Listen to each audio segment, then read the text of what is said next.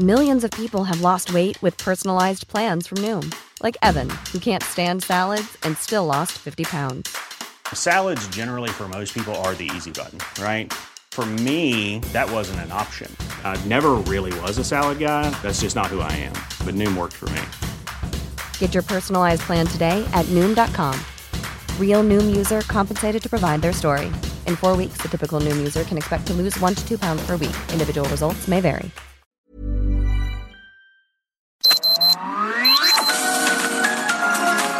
Heraldo Media Group presenta Sergio Sarmiento y Lupita Juárez. Información veraz y oportuna con un toque personal y humano. Por El Heraldo Radio, donde la H suena y ahora también se escucha.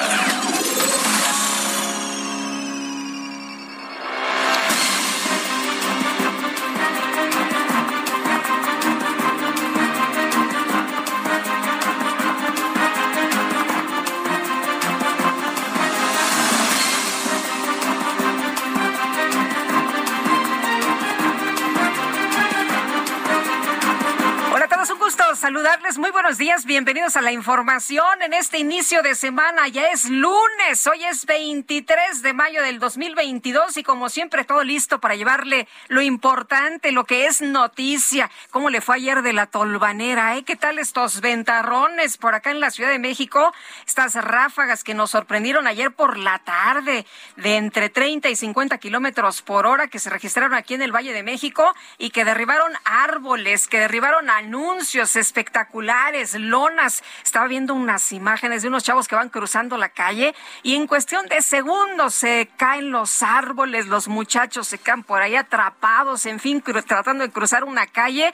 Y bueno, pues así estuvo el día de ayer este ventarrón, esta tolvanera. Bueno, le quiero comentar a usted esta mañana información importante que estaremos abordando. La abogada y activista Cecilia Monzón fue asesinada este sábado por hombres armados mientras que conducía sobre Periférico Ecológico y Camino Real allá en Puebla, en el municipio de San Pedro Cholula. La Secretaría de Seguridad Ciudadana de Puebla informó que según las primeras versiones, dos hombres en una moto la seguían desde Periférico y el ataque fue directo. Elementos de la Secretaría de Seguridad del municipio acordonaron la zona en tanto que se dio aviso a personal de la Fiscalía General del Estado para que inicien las investigaciones correspondientes. Cecilia Monzón la han descrito muchos en redes sociales, seguramente usted lo ha visto como una mujer guerrera, como una luchadora incansable. Era abogada penalista con experiencia en temas de perspectiva de género y violencia política por razones de género, activista, feminista, también se desempeñó en diversos cargos de la administración pública, una mujer que protegía a mujeres. Monzón fue candidata por el Partido Verde en 2018 a la presidencia municipal de San Pedro Cholula. Después se integró al equipo del edil Luis Alberto Arriaga como titular de la Secretaría de Desarrollo Social. En 2019, por cierto, cuando se desempeñaba en este cargo, Cecilia Monzón denunció al diputado Juan Espinosa y al presidente municipal de San Pedro, Luis Arriaga, por violencia política de género. También denunció al periodista Jorge Estefan Chidiac por falsificar su firma en el proceso electoral del 2018. Los hechos ocurridos en ese año también implicaron violencia de género. Estefan Chidiac, en su calidad de dirigente, maniobró con el candidato de la alcaldía para quitarle a Monzón la segunda regiduría, de acuerdo con la información que se dio a conocer en ese momento. Cecilia Monzón era madre de un menor y llevó cientos, cientos de casos de mujeres víctimas de violencia familiar que peleaban la custodia o pensiones alimentarias de sus hijos. Publicó que había acudido a la Fiscalía General del Estado de Puebla para preguntar por un caso personal que llevaba un mes sin ser judicializado. Y bueno, este fin de semana, pues ya supo usted lo que ocurrió. Una mujer más eh, que duele muchísimo en este país donde asesinan todos los días a mujeres, 11 mujeres diarias asesinadas en este país. Y bueno, pues la feminista Cecilia Monzón fue asesinada allá en Puebla, esta abogada, esta activista. Por otra parte, le quiero comentar a usted de un tema también relevante, el turismo para nuestro país, uno de los rubros que más captan dinero para México, sin duda alguna. Y bueno, el Tianguis Turístico 2022 arrancó allá en Acapulquito, allá en Guerrero, apuntado a mantener niveles pues ganados con la pandemia que han llevado a México a tener la segunda posición de los países con mayores turistas en el mundo. Hay que recordar que otros países cerraron pues eh, prácticamente todo y México siguió recibiendo turismo. Sin embargo, los mismos funcionarios de turismo consideran necesaria más inversión en rubros clave para la certidumbre del turista, como el tema que ya sabemos todos, el de la seguridad. Durante la inauguración de esta 46 edición del evento, el secretario de Turismo Miguel Torruco dijo que para este año se espera que el turismo tenga una participación dentro del PIB de 8.3%, cuatro décimas por debajo del índice que registraba antes de la pandemia. El 2022 luce prometedor para la actividad turística de nuestro país. Pues ojalá, ojalá serían muy buenas noticias para México. Y bueno, pues como ellos dicen, ¿no? Uno de los temas pendientes, sin duda alguna, al que se le tiene que meter pues toda la carne al asador es el tema de la seguridad. Adán Augusto López señaló que el desempeño de la actividad turística responde a una recuperación económica nacional después de la larga noche del COVID. El turismo está de pie y el turismo es una muestra de que México va a salir adelante. Bueno, y en otras cosas, ¿qué tal este tema de la, pues, eh, la viruela del mono? que ha preocupado ya prácticamente al mundo entero. El presidente de los Estados Unidos, Joe Biden, dijo que los casos recientes de viruela del mono identificados tanto en Europa como en Estados Unidos es algo de lo que debe todo mundo preocuparse. Es una preocupación en el sentido de que si se extendiera tendría consecuencias. Esto lo dijo Biden en sus primeras declaraciones públicas sobre la enfermedad. Respondió a una pregunta cuando hablaba con periodistas en la base aérea de Osan en Corea del Sur, donde visitó tropas antes de despegar hacia Japón en su primera gira en Asia como presidente. Y bueno, dijo que todavía no le han dicho el nivel de exposición, pero es algo que debe preocupar para todo el mundo y añadió que había trabajos en marcha para determinar qué vacuna podría ser eficaz. El asesor de seguridad nacional de Biden, Jake Sullivan, dijo a la prensa del, del, vuelo a Tokio que Estados Unidos tiene suministros de una vacuna relevante para tratar esta viruela. Tenemos vacuna disponible para su despliegue con ese fin, así lo dijo, y agregó que se mantenía informando a Biden sobre la evolución del brote. Esta viruela no suele identificarse fuera de África, pero ya para el viernes había 80 casos confirmados en todo el mundo, incluidos al menos dos en Estados Unidos y otros 50 posibles casos. Así que bueno, pues hay que estar muy, muy alertas. Y ya son en este momento las 7 de la mañana con 8 minutos. Las destacadas del Heraldo de México.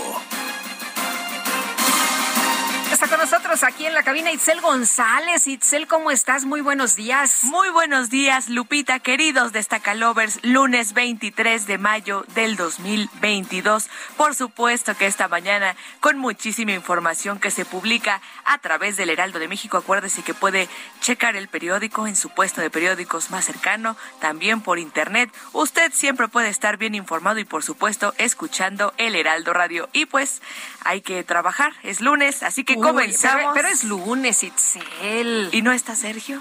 Hijo, vacaciones. no está Sergio. No, no, no, estaremos enlazados en unos momentos más. Desde Davos está él en este foro económico mundial, donde por cierto eh, aparece el presidente Volodymyr Zelensky de Ucrania, está vetada Rusia, en fin, nos tendrá detalles de lo que ocurre en este importante foro global. Así es, entonces vámonos rapidito con las destacadas del Heraldo de México. En primera plana, Claudia Sheinbaum lucha contra el crimen, orgullo de la Ciudad de México, el rediseño en la manera de abordar el problema y la llegada del secretario Omar García Harfuch, las claves del éxito, asegura la jefa de gobierno en su visita al Heraldo Media Group. País, López Obrador con la 4T, ricos no pierden. Ante el pueblo Seri, el jefe del Ejecutivo afirma que les ha ido bien a miembros de la iniciativa privada. Ciudad de México que dañan árboles, detectan siete especies de insectos. Estudio pedido por la Sedema ubicó chinches y escarabajos como posible causa de infecciones. Estados, Tijuana prevén aumento en migración. Ante la decisión de mantener vigente la ley del título 42, se estima que los cruces ilegales hacia los Estados Unidos se agudicen. Orbe, invasión rusa, redoblan la ofensiva. El presidente de Polonia dio un discurso, un discurso en Kiev para apoyar el ingreso de Ucrania a la Unión Europea. Meta, liguilla, va por la corona. El Pachuca se impone al América y ahora se mide ante el Atlas en una final inédita.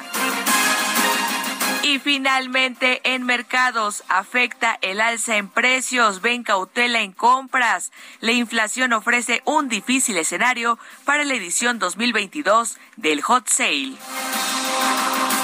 Lupita, amigos, hasta aquí las destacadas del Heraldo. Feliz lunes. Gracias, Itzel. Muy buenos días. Y le tenemos un resumen de las noticias más importantes.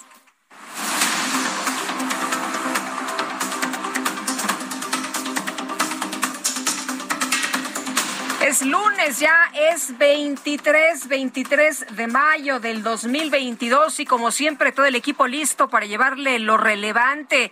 Empezamos con este resumen. El presidente Andrés Manuel López Obrador realizó este fin de semana una gira de trabajo por el estado de Sonora durante un encuentro con el pueblo yaqui. El mandatario se comprometió a poner en marcha obras de ampliación de su distrito de riego, así como recuperar 30 mil hectáreas de su territorio el compromiso de hacer justicia a los pueblos yaquis. Es lo menos que podemos hacer ante el sufrimiento que padecieron sus antepasados por el maltrato de gobiernos autoritarios. No olvidar que se llegó al exterminio el presidente López Obrador también se comprometió a brindar energía eléctrica y programas educativos para el pueblo seri de Sonora, así como fortalecer la pesca de la región. Al supervisar los avances del plan de justicia para el pueblo mayo, el presidente López Obrador aseguró que los conservadores están muy enojados por su plan para contratar médicos cubanos en México. Sabemos que no nos va a alcanzar porque estos irresponsables corruptos nos dejaron sin médicos. No tenemos en México los médicos que necesita nuestro pueblo. Ya una vez que contratemos a todos los médicos y que sabemos que nos va a hacer falta y sobre todo en el medio rural, en las comunidades más apartadas, vamos a contratar a 500 especialistas médicos cubanos y eso tiene a los conservadores muy enojados.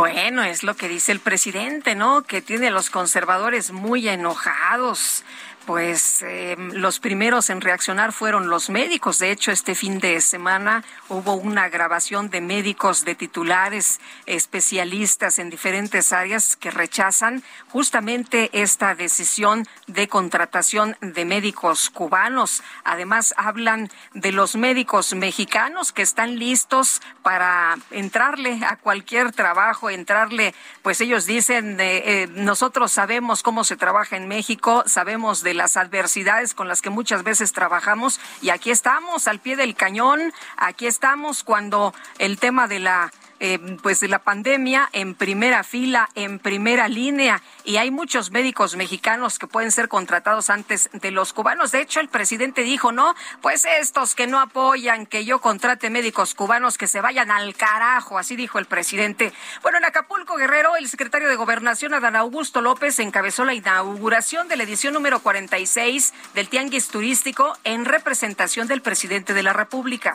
Y yo quiero aprovechar para hacer un reconocimiento al trabajo, a la dedicación, a la entrega, al compromiso del señor secretario de Turismo, de Miguel Torruco. Muchas gracias, Miguel. Y reconocer a todo el sector. México, después de la larga noche del COVID, está de pie. El sector turístico es una muestra de que México va a salir adelante. Bueno, ¿y qué cree? Por otro lado, el secretario de Gobernación, Adán Augusto López, acudió a un acto de campaña del candidato de Morena al gobierno de Hidalgo, Julio Menchaca, donde fue recibido sorpresa, sorpresa, con gritos de presidente, presidente. Vamos a escuchar. Muy buenas tardes. al candidato, dice Enrique.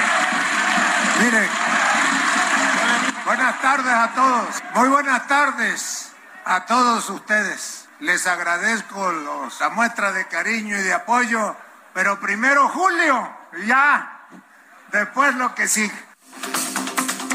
Bueno, primero Julio Menchaca, que como usted sabe está de candidato al gobierno del estado de Hidalgo, y después ya lo que sigue. El canciller Marcelo Ebrard participó en eventos de campaña de las candidaturas de Morena a los gobiernos de Aguascalientes y Quintana Roo, Nora Rubalcaba y Mara Lezama.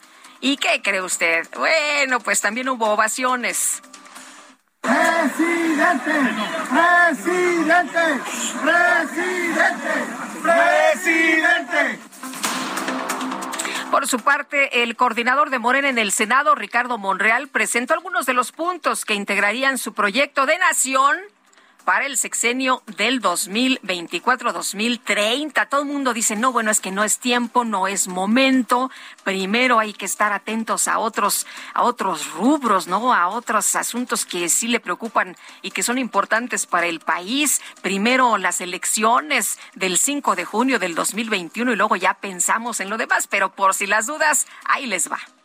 En el sexenio del 24 al 30 se tiene que profundizar el proceso de transformación de las instituciones, consolidar el cambio de régimen y profundizar la democracia.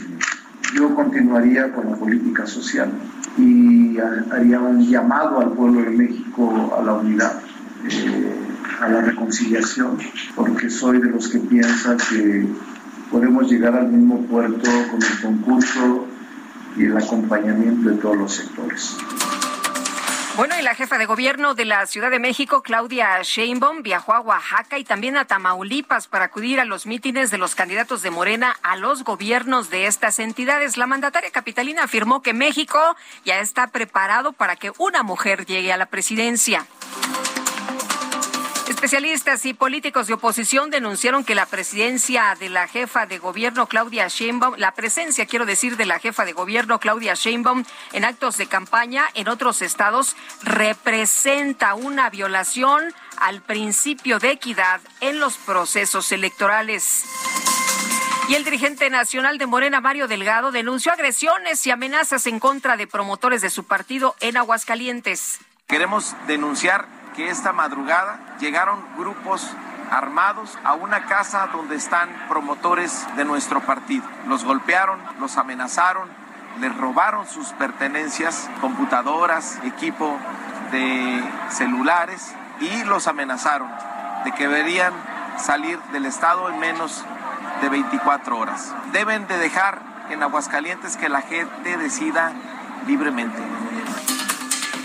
El Instituto Nacional Electoral confirmó que analiza dos denuncias interpuestas por Morena en contra del líder nacional del PRI, Alejandro Moreno, por presunto financiamiento ilegal en las campañas electorales de Campeche en el año 2021. Un juez federal vinculó a proceso a José Antolino Orozco Martínez, ex jefe de la Unidad de Políticas, Planeación y Enlace Institucional de la Sede Sol, por delincuencia organizada y lavado de 77.8 millones de pesos, estos relacionados con el caso de la estafa maestra. La Secretaría de Seguridad Pública de Veracruz informó que en el municipio de Jalapa fue detenido José Miguel N., alias La Peluda, presunto operador financiero del cártel Jalisco Nueva Generación en el estado. En Puebla fue asesinada a balazos la abogada y activista feminista Cecilia Monzón cuando conducía un auto por las calles del municipio de San Pedro Cholula. Por cierto que varias mujeres salieron el día de ayer, marcharon por las calles de Puebla para denunciar esta situación de agravio en contra de las mujeres y para exigir justicia, justicia en el caso de este asesinato de Cecilia Monzón. En el municipio de San Juan Chamula, Chiapas, se registró un choque entre dos vehículos, uno de los cuales transportaba migrantes indocumentados. Se reportó un saldo de por lo menos cuatro personas muertas y 16 heridos. La Comisión Ambiental de la Megalópolis pidió a la Comisión Federal de Electricidad que reduzca las emisiones contaminantes de la central termoeléctrica de Tula, esto con el propósito de controlar la contaminación del aire en la zona metropolitana del Valle de México. Y el exsecretario de Salud de Veracruz, Roberto Ramos Alor, aclaró que decidió renunciar al cargo para sumarse a las actividades políticas de Morena. No mencionó los señalamientos en contra de la dependencia por mantener medicamentos oncológicos en las bodegas.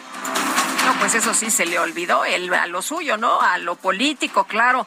El subsecretario de Prevención y Promoción de la Salud, Hugo López Gatel, participó en la edición número 75 de la sesión de la Asamblea Mundial allá en eh, Ginebra, en Suiza. Él, a través de sus redes sociales, escribió: Me encuentro en Ginebra, Suiza, representando a la delegación mexicana en la 75 Asamblea Mundial de la Organización Mundial de la Salud. Revisamos lo relacionado con la pandemia de COVID-19 y otros asuntos de interés internacional. Esto lo destacó en su cuenta de Twitter, que iba acompañada de una fotografía de Hugo López Gatel.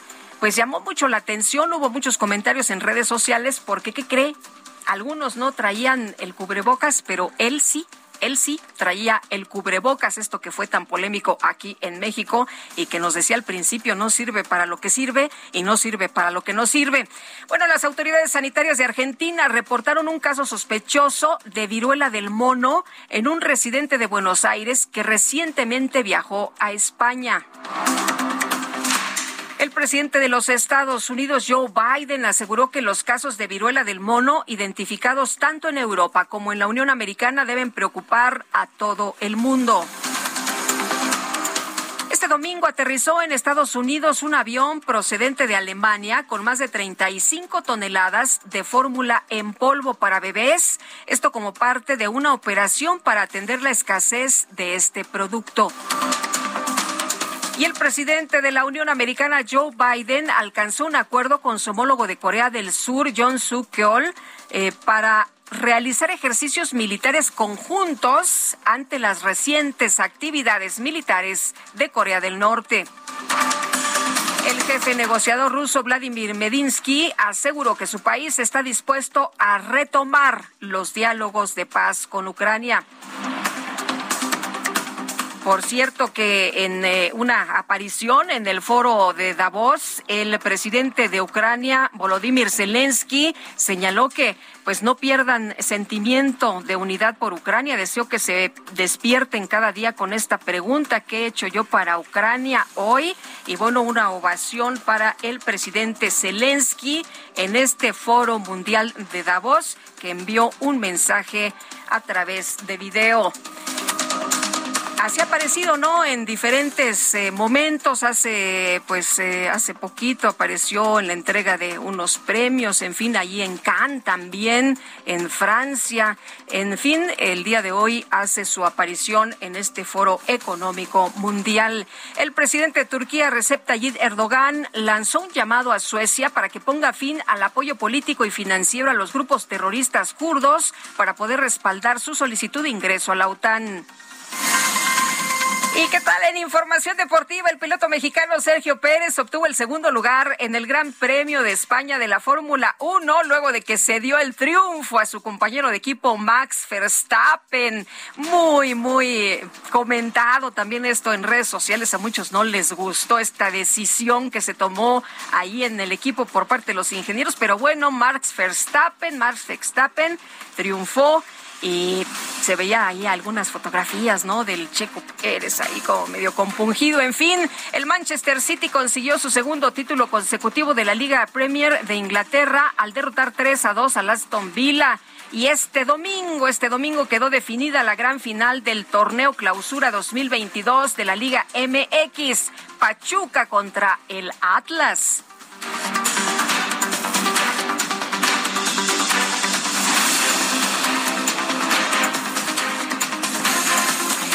Nos tenemos que ir a una pausa, pero regresamos de inmediato. Le quiero recordar que si usted se quiere comunicar con nosotros, lo puede hacer a través de un mensaje o un eh, WhatsApp de audio en Sergio y Lupita 552010 9647. Le repito, el número 552010 9647. Regresamos.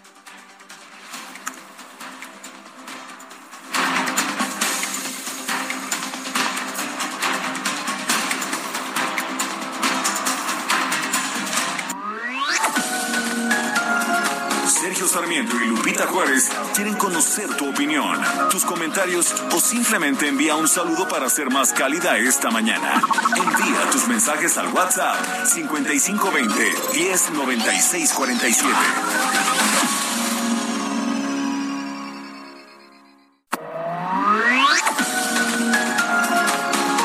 Continuamos con Sergio Sarmiento y Lupita Juárez por El Heraldo Radio.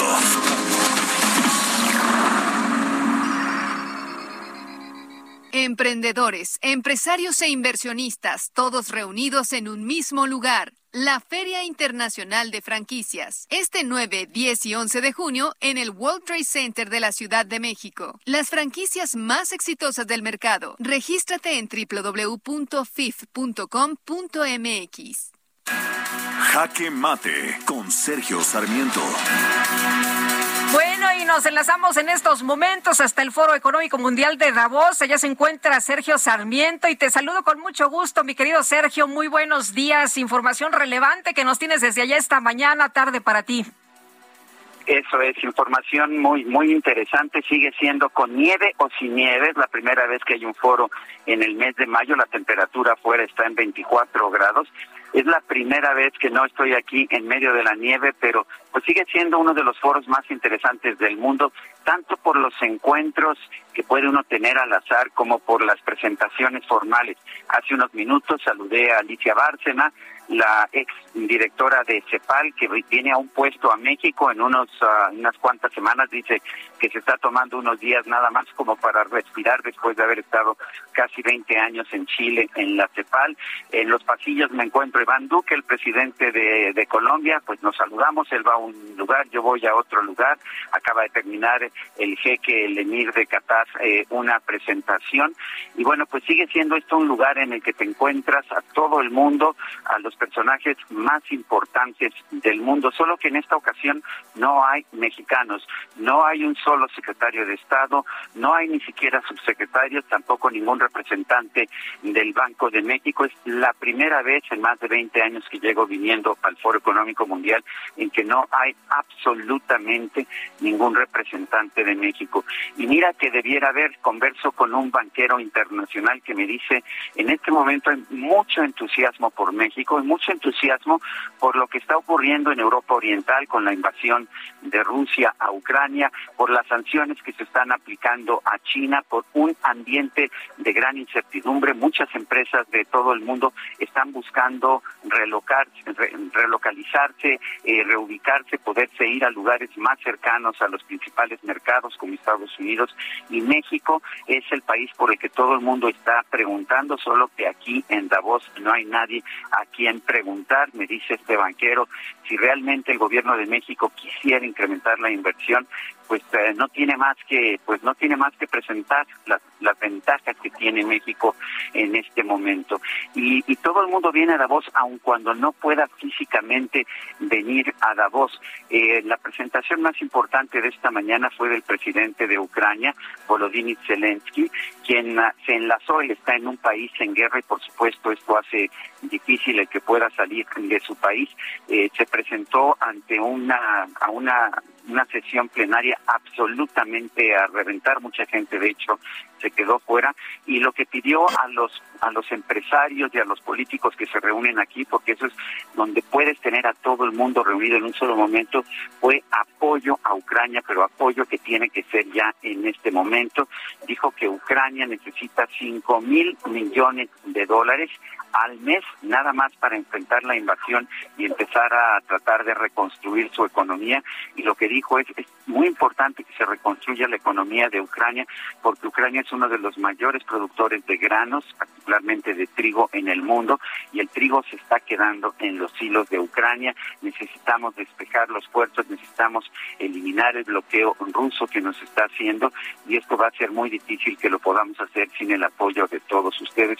Recibió una ovación uh, de pie que hace mucho tiempo que no veía yo aquí en el Foro Económico Mundial y eso que no estaba presente físicamente, sino que estaba presente de manera virtual, aunque debo decir que en una transmisión con una calidad impresionante. Y las formas, los símbolos son muy importantes.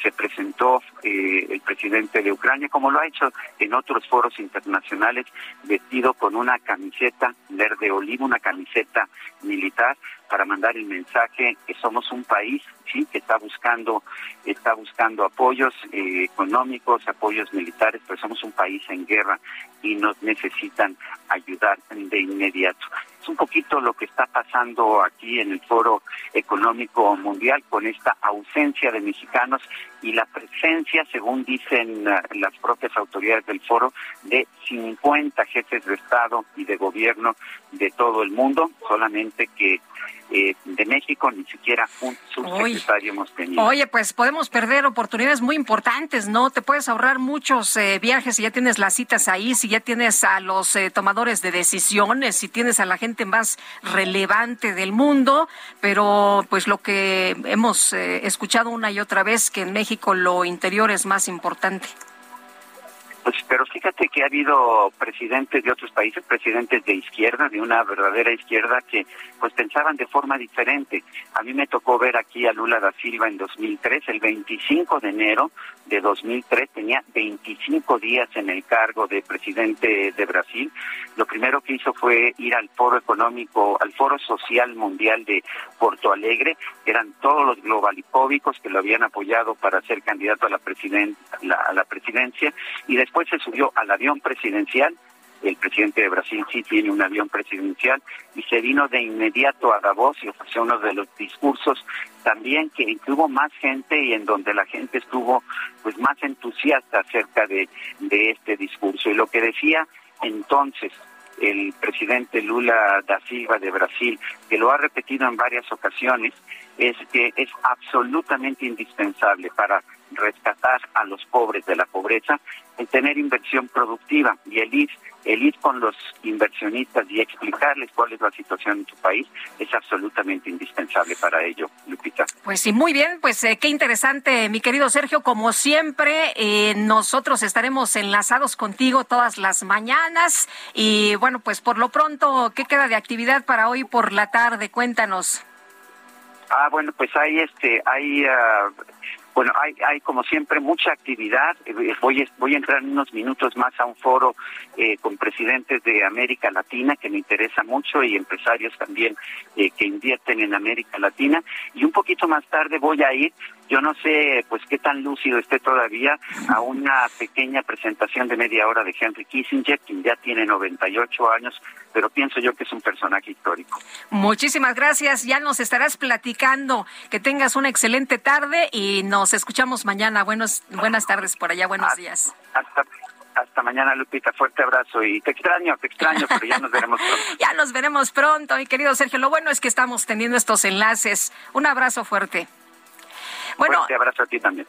Y ya son en este momento las 7 de la mañana con 38 minutos. Viaja, vive, disfruta. Transfiere tus puntos bancarios a Club Premier. Obtén 30% más y conviértelos en la mejor experiencia de viaje. Adquiere vuelos con Aeroméxico, artículos de la tienda en línea, noches de hotel, rentas de auto con Hertz y más. En el hot sale de Club Premier encuentras todo para volver a disfrutar cada experiencia.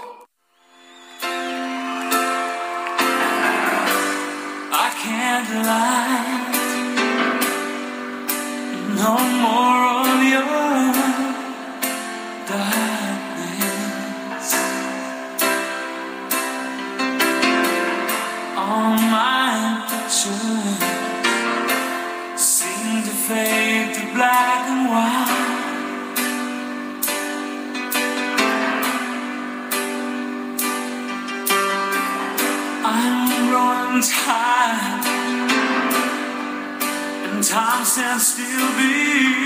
Bueno, pues hoy, hoy estamos festejando a Bernard John Topping, Bernie Topping, que como usted sabe es uno de los grandes compositores del mundo. Él eh, nació en Inglaterra el 22 de mayo de 1950 y lo estamos festejando porque imagínese nada más uno de los más grandes que a todos nos gusta, que hemos escuchado por generaciones.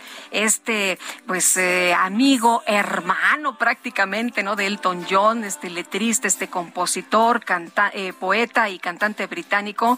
Y y bueno, pues se le conoce por esta amplia colaboración con Elton John, a quien ha escrito gran parte de sus canciones, han hecho entre los dos y también otras colaboraciones con otros, con otros cantantes para otros, para otros músicos. Esto que estamos escuchando es Don't Let the Song Go Down on Me y es con George Michael.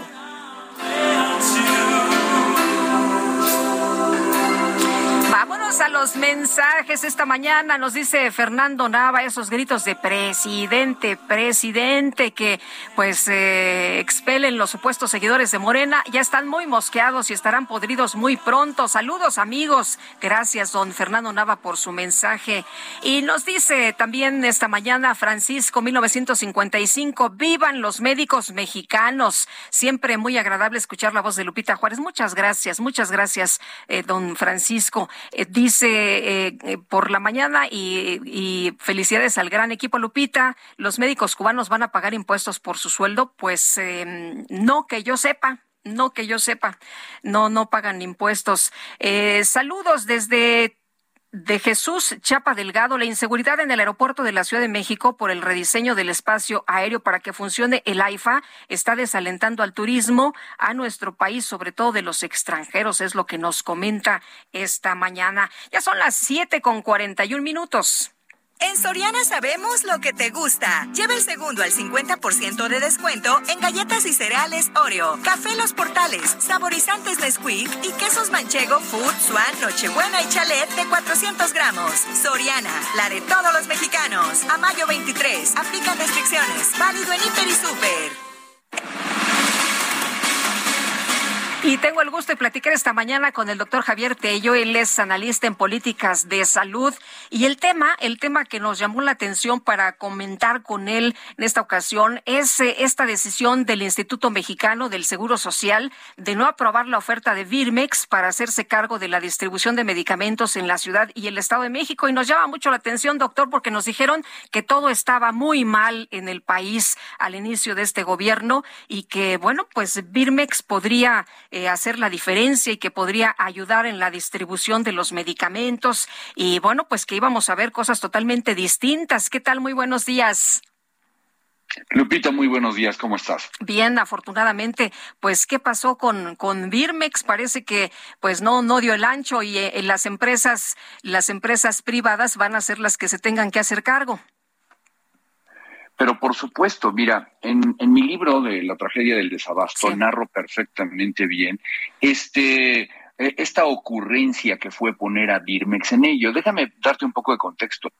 Birmex es una empresa que se creó a mediados del siglo pasado, precisamente para poder, primero que nada, fabricar algunos reactivos y algunos antivenenos, ¿no?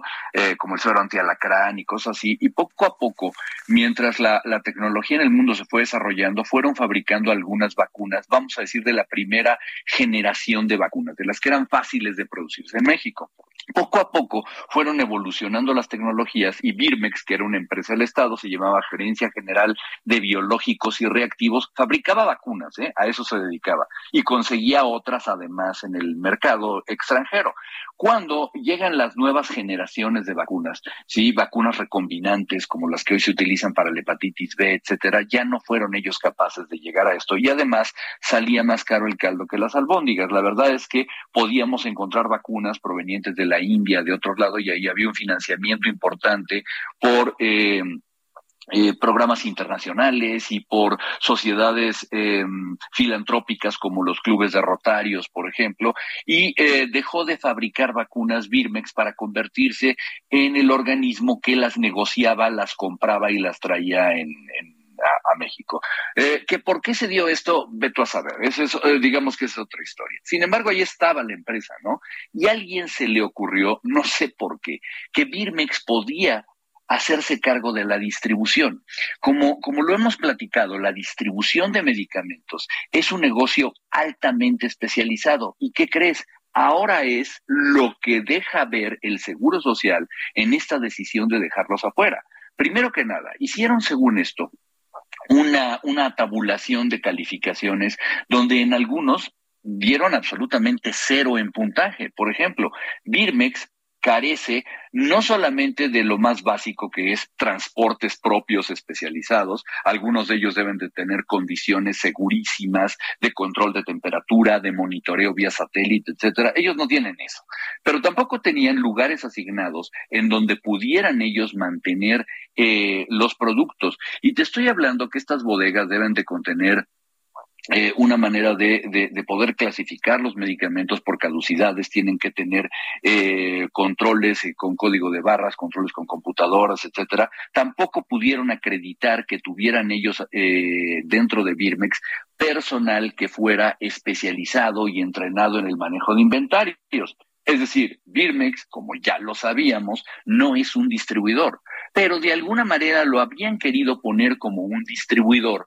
y que y, lo iban a resolver, cuando la verdad las cosas es que eh, por ahí tenemos algún, algún video de hace un mes y medio más o menos, cuando comenzaron a mandar este último lote de vacunas de Pfizer para, para vacunar eh, a los muchachos de 12 a 17 donde se ve que de su almacén en Cuautitlán están saliendo una serie de transportes comerciales comunes y corrientes, ¿no? Digamos, cualquier tipo de transportistas. Entonces, perdón, nomás para terminar esto, eh, eh, Lupita, no, no son una empresa de distribución, son una empresa que se dedicaba a fabricar vacunas, son una empresa que, que a la cual se le acaba de entregar una fábrica de vacunas y de la cual tú esperas que fabrique vacunas, no que distribuya de manera masiva medicamentos altamente especializados. Doctor, tú decías eh, eh hace, y bueno, y lo has ido sosteniendo, ¿no? A través de tu libro, a través de, de varias entrevistas, pues que llegaron y que no sabían de qué se trataba la salud, el sistema de salud, el mercado, ni sus adquisiciones. Pero por supuesto, Mira, e, el, el, problema grande con el desabasto es que desmantelaron el sistema. Pero a la hora de desmantelarlo, lo primero que hicieron fue poner a gente que no conocía el sistema de salud, ¿sí? Es como si me mandas a mí mañana a hacer todas las compras de un restaurante. Pues puedo tener una idea, pero definitivamente el chef se va a enojar mucho conmigo porque no voy a comprar cualquier cosa, ¿no? O sea, no, no sabían cómo hacerlo. Dos, eh, pusieron a gente incompetente porque no fueron capaces de entender y de aprender las carencias, pero además con una necedad ideológica de querer destruirlo todo porque según ellos, y esta es la parte más interesante para, para, para esta noticia, ¿sí? Según ellos, las empresas profesionales de distribución de productos para la salud eran intermediarios y solamente estaban incrementando el precio. Vaya, el mandato era generar ahorros para la 4T y decidieron arbitrariamente que si quitaban del camino a los distribuidores especializados, habría ahorros de alrededor del 30%. No me preguntes de dónde sacaron esa cifra o por qué se les ocurrió. Lo que hicieron fue quedarse sin los distribuidores. Y perdón, Lupita, los distribuidores en el mundo, los distribuidores de medicamentos y de productos para la, para, para la salud, son empresas altamente especializadas. Es un negocio que vale 72 mil millones de dólares en el mundo. Sí, y le guste a quien le guste, bueno, pues es el mismo negocio que debes de tener para, pues no sé, para ventas de llantas de avión o para la, compra de radares para el ejército. O sea, eso lo fabrica, eh, eh, eso es un negocio especializado y no sé por qué alguien creyó que lo iban a poder lograr primero con eh, una serie de transportistas comerciales, cualquier y que se encontraron como si esto fuera este legumbres en la Merced, después con el ejército, porque dijeron, bueno, ¿qué necesitas para distribuir? Ah, pues seres humanos y camiones con llantas. Ah, pues dáselos al ejército. No, no funciona así. El ejército no sabe más bueno, el presidente sostenía que cualquier carrito, ¿no? Por orden. Eh, eh, ¿Te acuerdas que el presidente sostenía que cualquier carrito de, de pues, eh, que, que, repartía refrescos o pastelillos o comida. Era como repartir papitas. Sencillo, ¿no? Sencillo como eso. Sí, y hoy estamos probando, no nosotros, el Instituto Mexicano del Seguro Social hace todo un, concurso para quedarse con dos distribuidores, ese es objeto de otro análisis, porque esos dos, no lo sé, ¿sí? Eh, pero descarta inmediatamente a Birmex. No son capaces de, dar una distribución adecuada. Y bueno, independientemente de esto, bueno, pues eh, se, se, le empodera bastante a Birmex, primero por parte del doctor Pedro Santaella, que demostró tener una incompetencia enorme en el manejo de esta eh, este de, de, esta empresa no, no, no, no sabía para qué es, ¿sí? Eh, ahora se encuentra a cargo de, del, uh, del doctor eh, Jens Pedro Lohmann, que es un, médico militar experto eh, supuestamente en logística o algo así, pero bueno, no, eso no, te, no le da a la empresa para ello. Entonces, bueno, lo que está probando el Instituto Mexicano del Seguro Social es que no es repartir papitas Bien, pues doctor, como siempre aprecio mucho el que puedas platicar con nosotros, que puedas explicar el contexto de qué se trata y bueno, sobre todo pues que nos eh, afecta de manera directa a los a los mexicanos, ¿no? En estos temas de la salud y sabemos pues qué es lo que está ocurriendo. Muchas gracias, muy buenos días. Un abrazo, que estés muy bien, Lupita. Otro abrazo para ti, muy buenos días. Bueno, y además era la oferta más cara la de Birmex, ¿eh? Ya son las 7 de la mañana con 51 minutos. En Soriana sabemos lo que te gusta. Lleva el segundo al 50% de descuento en todos los tratamientos faciales, higiénicos Elite, pañales Huggy Supreme y alimento para mascota ganador y menino. Sí, el segundo al 50%. Soriana, la de todos los mexicanos. A mayo 23, aplican restricciones. Válido en y Super. Bueno, le comento, le comento que al presentar el informe mensual de seguridad, la titular de la Secretaría de Seguridad y Protección Ciudadana, Rosa Isela Rodríguez, destacó que la labor conjunta del gobierno federal con los gobiernos estatales han propiciado una baja en delitos federales y comunes. El trabajo cercano entre gobiernos se refleja en la baja de la incidencia delictiva y estamos en el camino correcto que considera cero impunidad y cero corrupción, es lo que afirmó. Por ejemplo, destacó que en los delitos del fuero federal se registra una reducción del 28.4%, lo cual significa los niveles más bajos desde hace cuatro años. Y ya son las 7 de la mañana con 52 minutos. Me lo doy, me lo doy, me lo doy, me lo doy. Me lo doy. Gracias, Lupita Juárez. Como siempre, me da mucho gusto saludarte a ti y a todos los amigos que nos sintonizan a través del Heraldo Radio. Este hot sale seguro me lo doy con Citibanamex. Aprovecha y compra en línea el 24 de mayo en Walmart, Sam's Club y Bodega Aurrera a meses sin intereses con tu tarjeta de crédito Citibanamex y obtén hasta 15% adicional a las promociones y también sin límite de bonificaciones. Activa la promo en Citibanamex móvil. Condiciones en citibanamex.com diagonal hot sale. CAT 73.9% sin IVA. Cálculo 30 de marzo del 2022. Vigencia al 30 de septiembre de 2022. Regreso contigo, Lupita. Muchas gracias. Gracias, Mónica Reyes. Y bueno, a propósito, nos dicen nuestros amigos del auditorio, a propósito del asesinato de Cecilia Monzón, de esta activista, hay que señalar que hay un asesinato de mujeres de 11 al día y también hay asesinatos de hombres. 89 hombres en los datos del INEGI sobre defunciones anuales por sexo a causa de homicidio y del libro de Fernando Escalante Gonzalo acerca de los homicidios en México. Pues sí, desgraciadamente, como usted sabe, hay un número pues eh, que da eh, escalofrío, ¿no? De, lo que ocurre en nuestro país, eh, 11 mujeres diarias y bueno, pues ya usted nos eh, comenta esta cifra de hombres asesinados también todos los días. Hola, eh, asesinados de acuerdo con el INEGI. Hola, no tiene caso que manden a los floreros a Davos si solo AMLO toma decisiones y si alguien se sale del corral, pues lo regañan y se desdicen, es lo que nos comenta Guillermo. Siete con cincuenta y tres. Me lo doy, me lo doy, me lo doy, me lo doy. Me lo doy. Así es, Lupita Juárez, qué gusto saludarte esta mañana, amigos, ¿qué tal? Seguro llevas tiempo queriendo comprarte algo. Pues en Hot Sale con Citibanamex podrás decir me lo doy. Aprovecha este 24 de mayo. Además de las ofertas, obtén hasta 15% adicional en tus compras a meses sin intereses y sin límite de bonificaciones. Activa la promo en Citibanamex Móvil y disfrútala en Mercado Libre, Costco, Amazon y muchos más negocios en línea participantes. Condiciones en citibanamex.com diagonal hot sale. CAT 73.9% sin IVA. Cálculo 30 de marzo del 2022. Vigencia al 30 de septiembre del 2022. Regreso contigo, Lupita. Gracias. Gracias, Mónica Reyes. Y nosotros tenemos que hacer una pausa, pero regresamos de inmediato.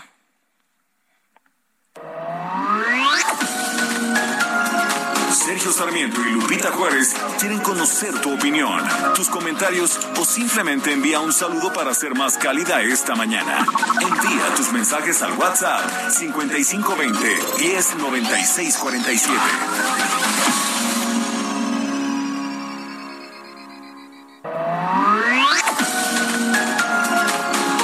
Continuamos con Sergio Sarmiento y Lupita Juárez por El Heraldo Radio.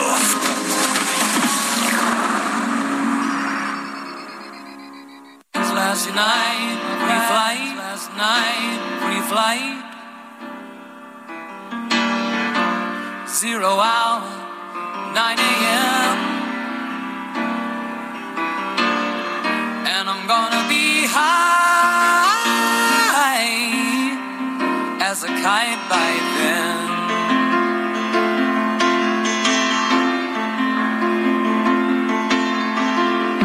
I miss so much. I miss my wife.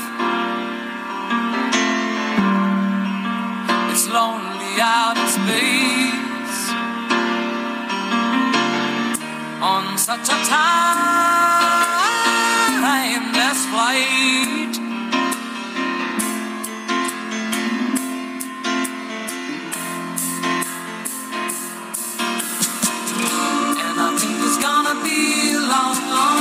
estamos festejando a Bernie Topping. Estamos hoy, eh, pues ya sabe usted, enviándole muchos abrazos por su cumple. Se cumplieron ayer 72 años de su nacimiento. Bernie Topping, este hombre que pues eh, fue un eh, virtuoso desde chavitito, 17 años, eh, rebelde, se sale de su casa, empieza a componer música y le sale muy bien, letrista extraordinario. Y bueno, lo que estamos escuchando es Rocketman y con Elton John, pues hicieron una mancuerna magnífica para hablar sobre esta historia de, Rocketman, pues importantísimo mencionar a Bernie Taupin, quien tuvo la idea de componer esta canción en 1971.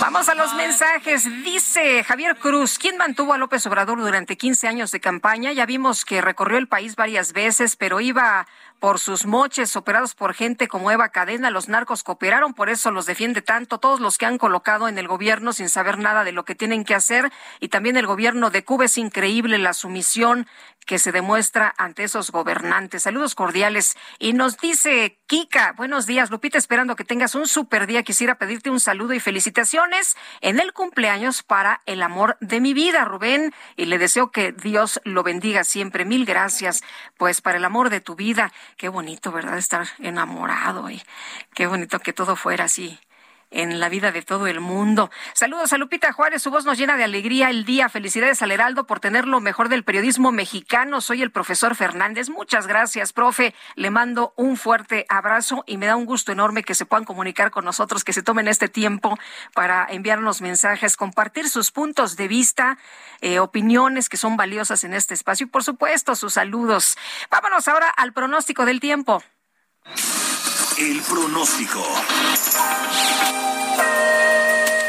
Y Ana Moguel, meteoróloga del Servicio Meteorológico Nacional de la Conagua, qué gusto saludarte. ¿Qué nos espera en materia de clima para las próximas horas? Buenos días, Lupita. Te saludo con gusto a ti y a tu auditorio y te comento que el frente número 47, que está fuera de la temporada, se extenderá como estacionario sobre el noreste del país continuarán interactuando con un canal de baja presión, generando lluvias puntuales intensas en Nuevo León, Tamaulipas y San Luis Potosí, además de lluvias fuertes a muy fuertes en la mesa del norte y mesa central, incluyendo el Valle de México. Todas estas lluvias estarán acompañadas de descargas eléctricas y posibles granizadas. Asimismo, tenemos que tomar en cuenta que existen condiciones para la posible formación de torbellinos y la caída de granizo de diferentes tamaños en los estados de Coahuila, Nuevo León, Tamaulipas, Zacatecas y San Luis Potosí. Por otra parte, la onda tropical número uno mantendrá probabilidad de lluvias fuertes e intensas sobre el sureste de la región. Además, un sistema anticiclónico a niveles medios de la atmósfera mantendrá el ambiente vespertino caluroso en gran parte de la República Mexicana, con temperaturas máximas superiores a los 40 grados Celsius en Nuevo León, Tamaulipas, San Potosí, Michoacán, Guerrero, Oaxaca, Veracruz, Tabasco y Campeche. En cuanto al Valle de México, se produce ambiente fresco y condiciones de cielo parcialmente nublado durante la mañana. Por la tarde tendremos un incremento de la nubosidad y esperaríamos lluvias puntuales fuertes en el Estado de México y la Ciudad de México, acompañadas de descargas eléctricas y caída de granizo. En cuanto a la temperatura para la Ciudad de México, esperamos una máxima de 26 a 28 grados Celsius y una mínima para mañana de 13 a 15. Para la ciudad de Toluca esperaríamos una máxima de 23 a 25 grados Celsius y una mínima de 7 a 9. Este es mi reporte del Servicio Meteorológico Nacional. Regresamos con ustedes. Ana, muchas gracias. Muy buenos días. Muy buenos días, gracias. Hasta luego. Y bueno, fíjese usted que este sábado la abogada y activista feminista Cecilia Monzón fue asesinada a tiros mientras circulaba por las calles de San Pedro Cholula, Puebla. Eh, ayer salieron mujeres a las calles de Puebla para exigir, para exigir que se esclarezcan los hechos y que se detenga a los autores materiales, pero también a los autores intelectuales en eh, redes sociales. Pues el dolor, el dolor no se pudo contener y este grito esta exigencia para que pues se detenga a las personas responsables y que no quede en la impunidad como otros casos de mujeres asesinadas en nuestro país. Marta Tagle em, es eh, pues eh, una mujer también eh, feminista, también activista, también pues luchadora por los derechos humanos, consultora en género. Em, Marta, te saludo con el gusto de siempre y en esta ocasión, pues con el dolor de perder a una mujer más, este caso, esta mujer que defendía a otras mujeres y que no fue un tema de un asalto, ¿no? Porque la información que tenemos es que la siguieron unos eh, estos asesinos la persiguieron hasta darle alcance sobre Camino Real a eh, Momoxpan, ahí a la altura de Periférico Ecológico, y ahí la asesinaron. ¿Cómo ves esta, esta situación? ¿Se sigue asesinando a mujeres? ¿Se sigue asesinando a activistas en nuestro país? Ay, Lupita, pues muy, muy lamentable porque además uno que se dedica a esto de la política como era el caso de Cecilia, pues crees que al alcanzar cierto nivel de visibilidad pública, de tener una voz potente, de ser conocida, pues eso también te protege, ¿no? De, este tipo de violencia y la verdad es que el caso de Cecilia nos duele por eso muchísimo más, porque es una mujer a la que conocíamos, que reconocíamos como una mujer aguerrida, defensora de las mujeres, no de manera retórica, ella de verdad era una abogada que se dedicaba a llevar muchos casos de defensa penal de mujeres que estaban en medio de violencia familiar, otro tipo de violencia, y además era una mujer que no tenía en la lengua, decía las cosas como eran, visibilizaba cuando las mujeres le violentaban las instituciones, cuando le negaban el acceso a la justicia, era una mujer que no se quedaba callada. Entonces, nos duele mucho que sí, una mujer como ella haya sido brutalmente asesinada, como tú lo relatas, no se puede prestar a ningún tipo de confusión ni la idea de un asalto, sino en realidad la buscaron para asesinarla directamente y es algo que nos duele porque es un mensaje de acallar la voz de una mujer pues aguerrida, echada para adelante, pues que suma los múltiples feminicidios que tenemos en nuestro país, pero que lo esperamos que no quede ahora aquí, ¿no? Que, que realmente la indignación que, que sentimos muchísimas mujeres que la conocíamos, pues nos lleve a actuar en, en su caso y a exigir justicia para Cecilia, pero también pues para las miles de mujeres que están siendo asesinadas en nuestro país. Eh, Marta, eh, me llama la atención esto que subrayas. A ver, es, es una mujer conocida, es una mujer que pues se pensaba que difícilmente alguien podía atentar en su contra, pero pues esto ya no es un escudo, esto ya tampoco es ninguna protección. Sí, y, eso es lo que incluso digo a quienes estamos metidas en esta actividad, pues nos duele, nos preocupa porque Mira, en, los casos que hemos estado viviendo en estos últimos meses en nuestro país, tenemos claro que nadie está salvo, ¿no? Nadie está salvo, ninguna mujer está salvo de, morir por una por la violencia feminicida que estamos teniendo en el país. Pero en el caso de Cecilia, que es una mujer que además conocía sus derechos, conocía el derecho, se dedicaba a defender a otras mujeres, que ella misma estaba dando una batalla legal para un asunto personal, que había pedido medidas de protección, que un día antes había acudido a la Fiscalía General del Estado de Puebla a ver qué había sucedido con la denuncia que había interpuesto un mes antes y que simplemente no había pasado nada. O sea, ¿qué podemos esperar las demás mujeres, no?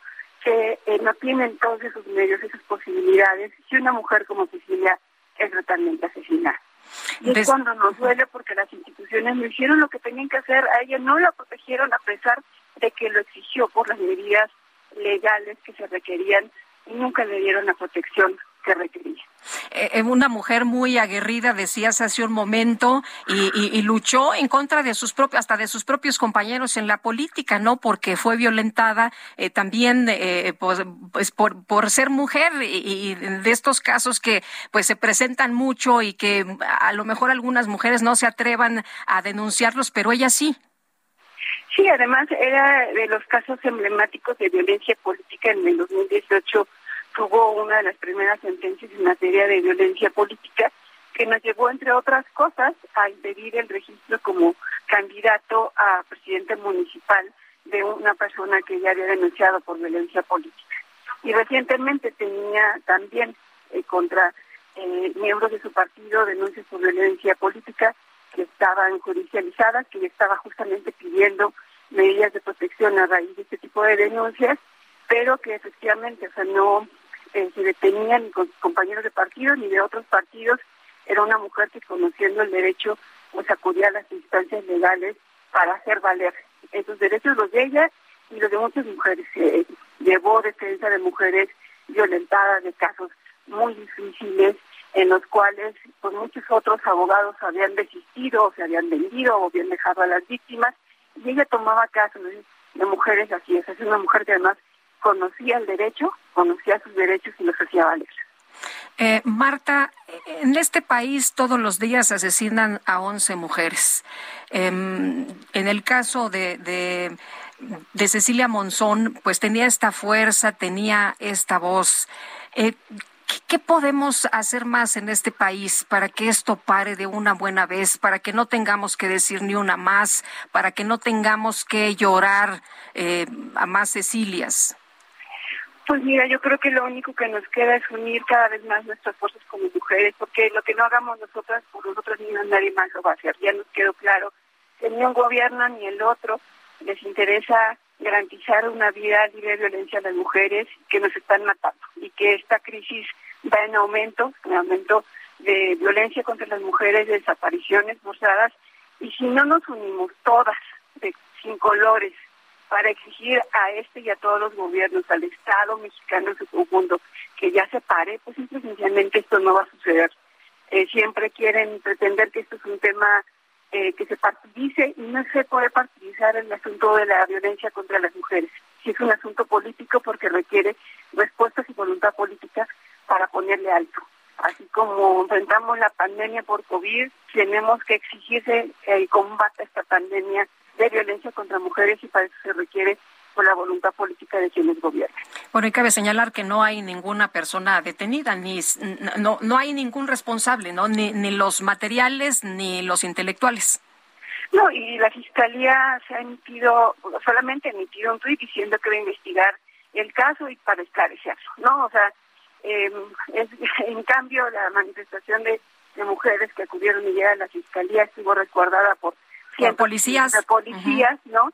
Y, y en el caso de, de Cecilia, simplemente no se ha dicho nada. Esperamos que la información eh, fluya correctamente, que no empecemos a ver filtraciones de información de manera parcial.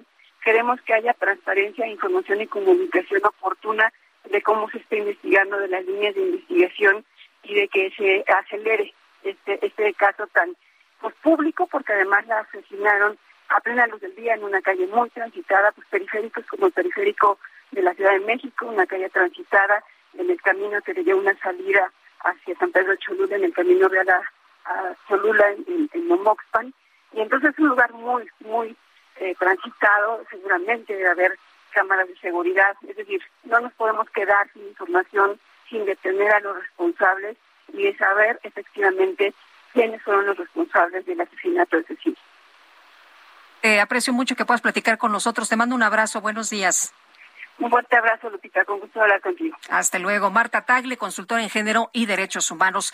Y bueno, colectivos feministas se manifestaron frente a las instalaciones de la Fiscalía General del Estado de Puebla, precisamente, pues, eh, para solicitar transparencia en el proceso de investigación del asesinato de la activista y abogada Cecilia Monzón. Claudia Espinosa nos tiene los detalles. Adelante.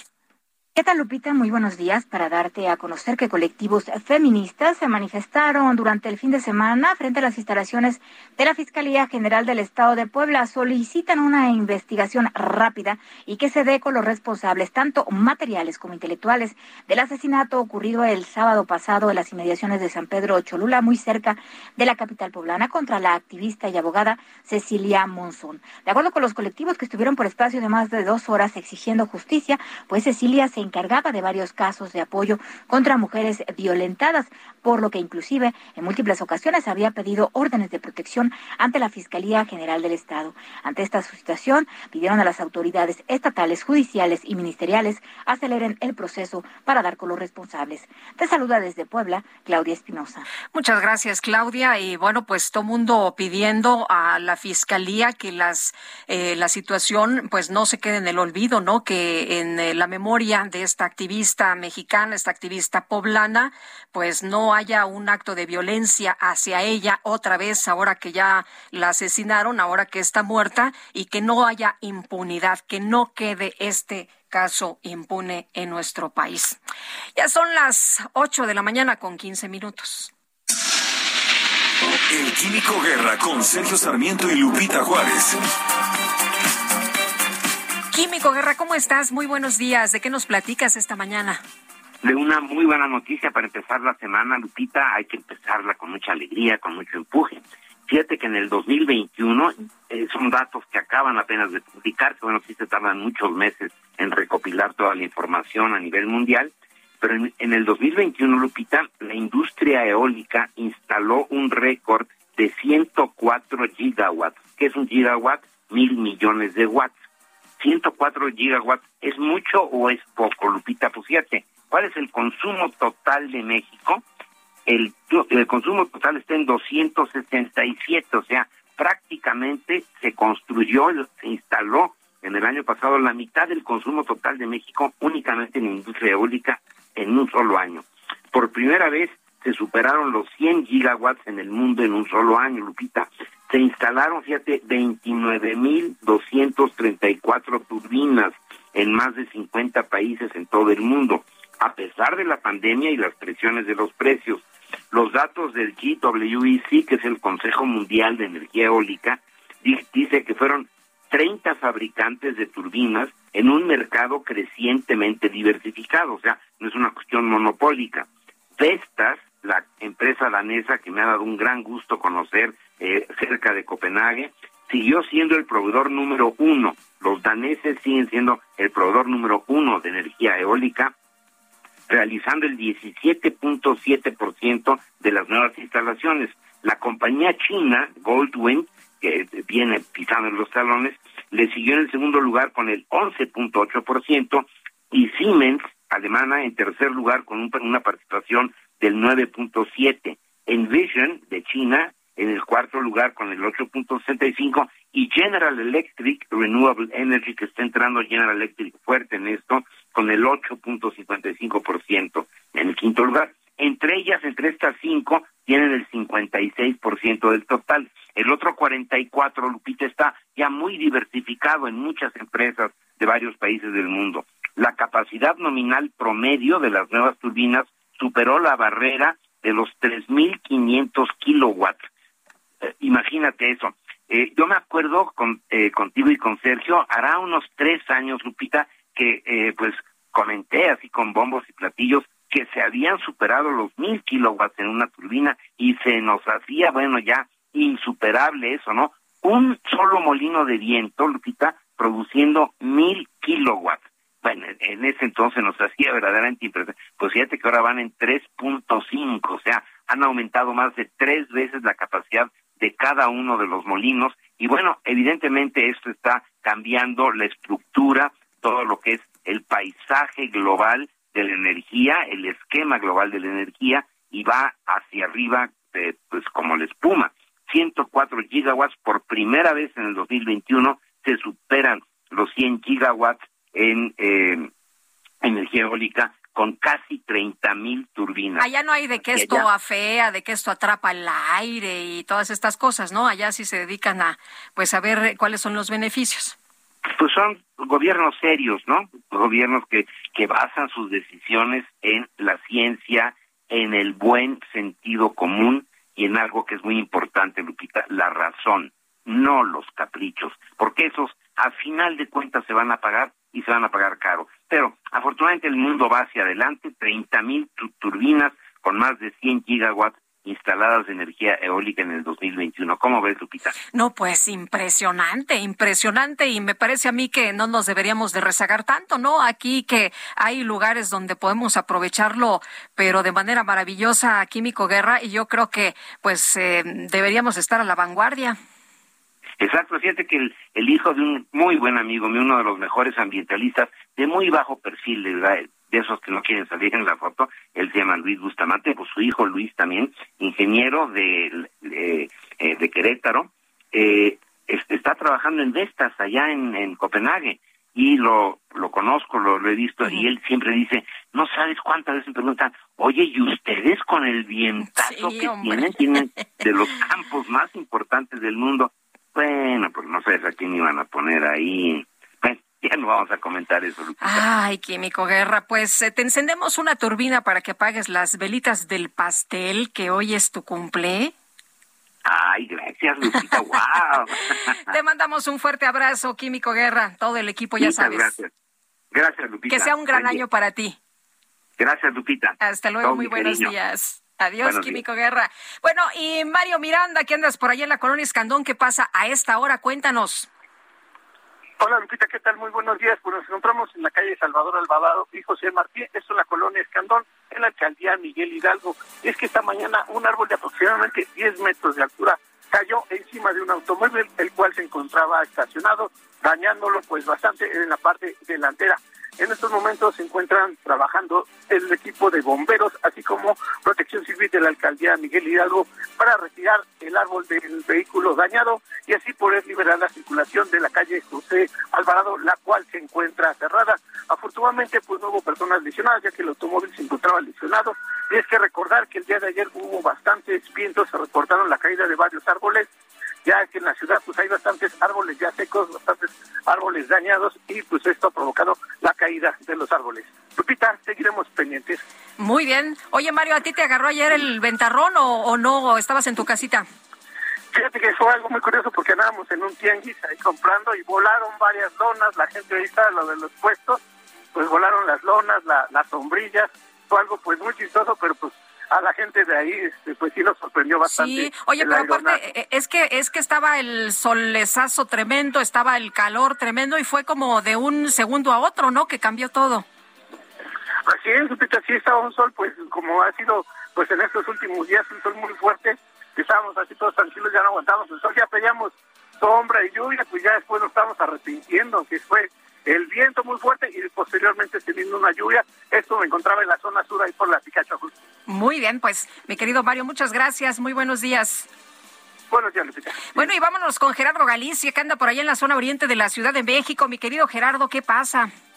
Lupita, excelente mañana, amigos de Aldo Radio. Estamos recorriendo ya la costa de Zaragoza y tenemos muchísimos conflictos viales. Hay que salir con tiempo si dejan entrar Avenida Guelatao, la Avenida Telecomunicaciones y se dirigen al circuito bicentenario y en su tramo Boulevard Portuario. Lo que estamos viendo, Lupita, es un avance completamente vuelta de rueda. Hablamos de carriles centrales y laterales con dirección a la zona del circuito interior, así que de preferencia hay que para su salida. El eje 1 norte realmente no es opción, también está completamente saturado. Y el sentido Costo Aragón está avanzando bastante bien, buena opción para poder llegar a la salida a rumbo a la autopista México-Puebla o la carretera federal. Por lo pronto, el reporte. Gracias, Gerardo. Hasta luego. Buenos días, y Alan Rodríguez. ¿Tú dónde andas? Hola, ¿qué tal Lupita? Amigos, muy buenos días. Nos encontramos recorriendo la avenida Fray Servando, en la cual encontraremos ya algunos ligeros asentamientos para todas las personas que se desplazan desde la zona del eje central Lázaro Cárdenas, pasan por el cruce de Calzada San Antonio Abad y se dirigen hacia Calzada de la Viga. Hasta este punto la circulación es todavía constante, sin embargo, ya para todas las personas que se dirigen hacia la zona de Congreso de la Unión o hacia el eje 3 Oriente, la avenida Francisco del Paso y Troncoso, encontrará ya algunos asentamientos. Ya en su continuación hasta la zona de Calzada Ignacio Zaragoza y también hacia la zona del circuito interior, el avance mejora muchísimo. Por lo pronto, el reporte que tenemos. Muy bien, muchas gracias, Alan. Estamos al pendiente, buen día. Estamos atentos, muy buenos días. Nuestro número de WhatsApp 552010 9647 552010 9647. Hacemos una pausa y regresamos.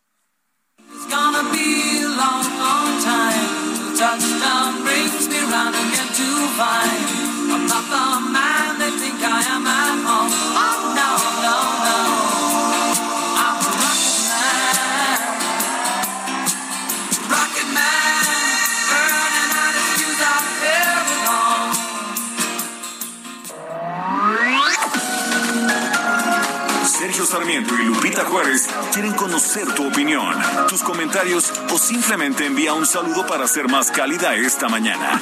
Envía tus mensajes al WhatsApp 5520 109647.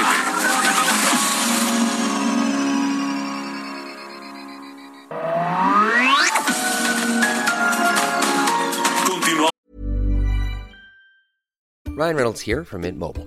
With the price of just about everything going up during inflation, we thought we'd bring our prices down. So to help us, we brought in a reverse auctioneer, which is apparently a thing. Mint Mobile unlimited premium wireless. Ready to get 30, 30, bit to get 30, bit to get 20, 20, 20, bit to get 20, 20, bit to get 15, 15, 15, 15 just 15 bucks a month. So, Give it a try at mintmobile.com/switch. slash $45 up front for 3 months plus taxes and fees. Promo for new customers for limited time. Unlimited more than 40 gigabytes per month slows. Full terms at mintmobile.com. Vamos con Sergio Sarmiento y Lupita Juárez por El Heraldo Radio.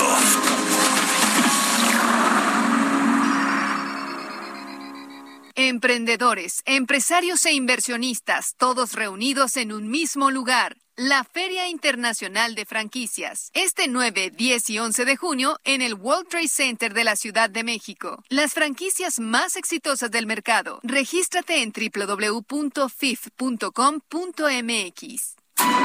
El Día del Estudiante en México se conmemora el 23 de mayo debido a hechos históricos con casi 100 años de antigüedad y que marcaron un antes y un después en la historia de la educación del país. El movimiento estudiantil ocurrido en 1929 en favor de los derechos de la Universidad Nacional de México, actualmente autónoma y conocida como la UNAM. De acuerdo con la Comisión Nacional de los Derechos Humanos, los estudiantes se manifestaron para exigir la autonomía de la UNAM y fortalecer sus derechos. Sin embargo, la respuesta de las autoridades fue aumentar un año al bachillerato y cambiar los exámenes profesionales en la Facultad de Derecho. La respuesta del alumnado fue una huelga general en la que se colocaron banderas rojinegras en la Facultad de Derecho, por lo que el entonces presidente, Emilio Portes Gil, exigió el cierre de la misma el 9 de mayo. La tensión escaló y el 23 de mayo de 1929 hubo un conflicto en la Facultad de Derecho que dejó estudiantes heridos como saldo. El 27 de mayo, más de 15.000 estudiantes marcharon en la Ciudad de México para exigir la autonomía de la UNAM, petición que fue aceptada por el presidente el 29 de mayo. El 10 de julio se aprobó la ley orgánica que daba a la Escuela Nacional de México su autonomía y pasaría a ser lo que hoy se conoce como UNAM. Este evento hizo que con los años se abrieran instituciones educativas autónomas en distintas entidades de la República.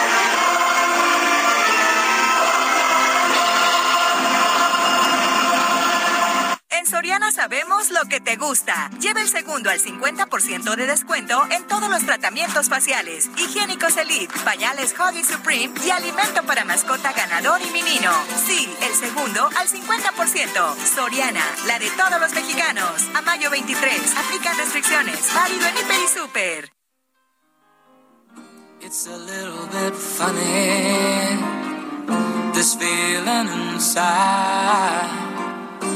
I'm not one of those who can easily hide. I don't have much money, but boy, if I did, I'd buy a big house where we both could live.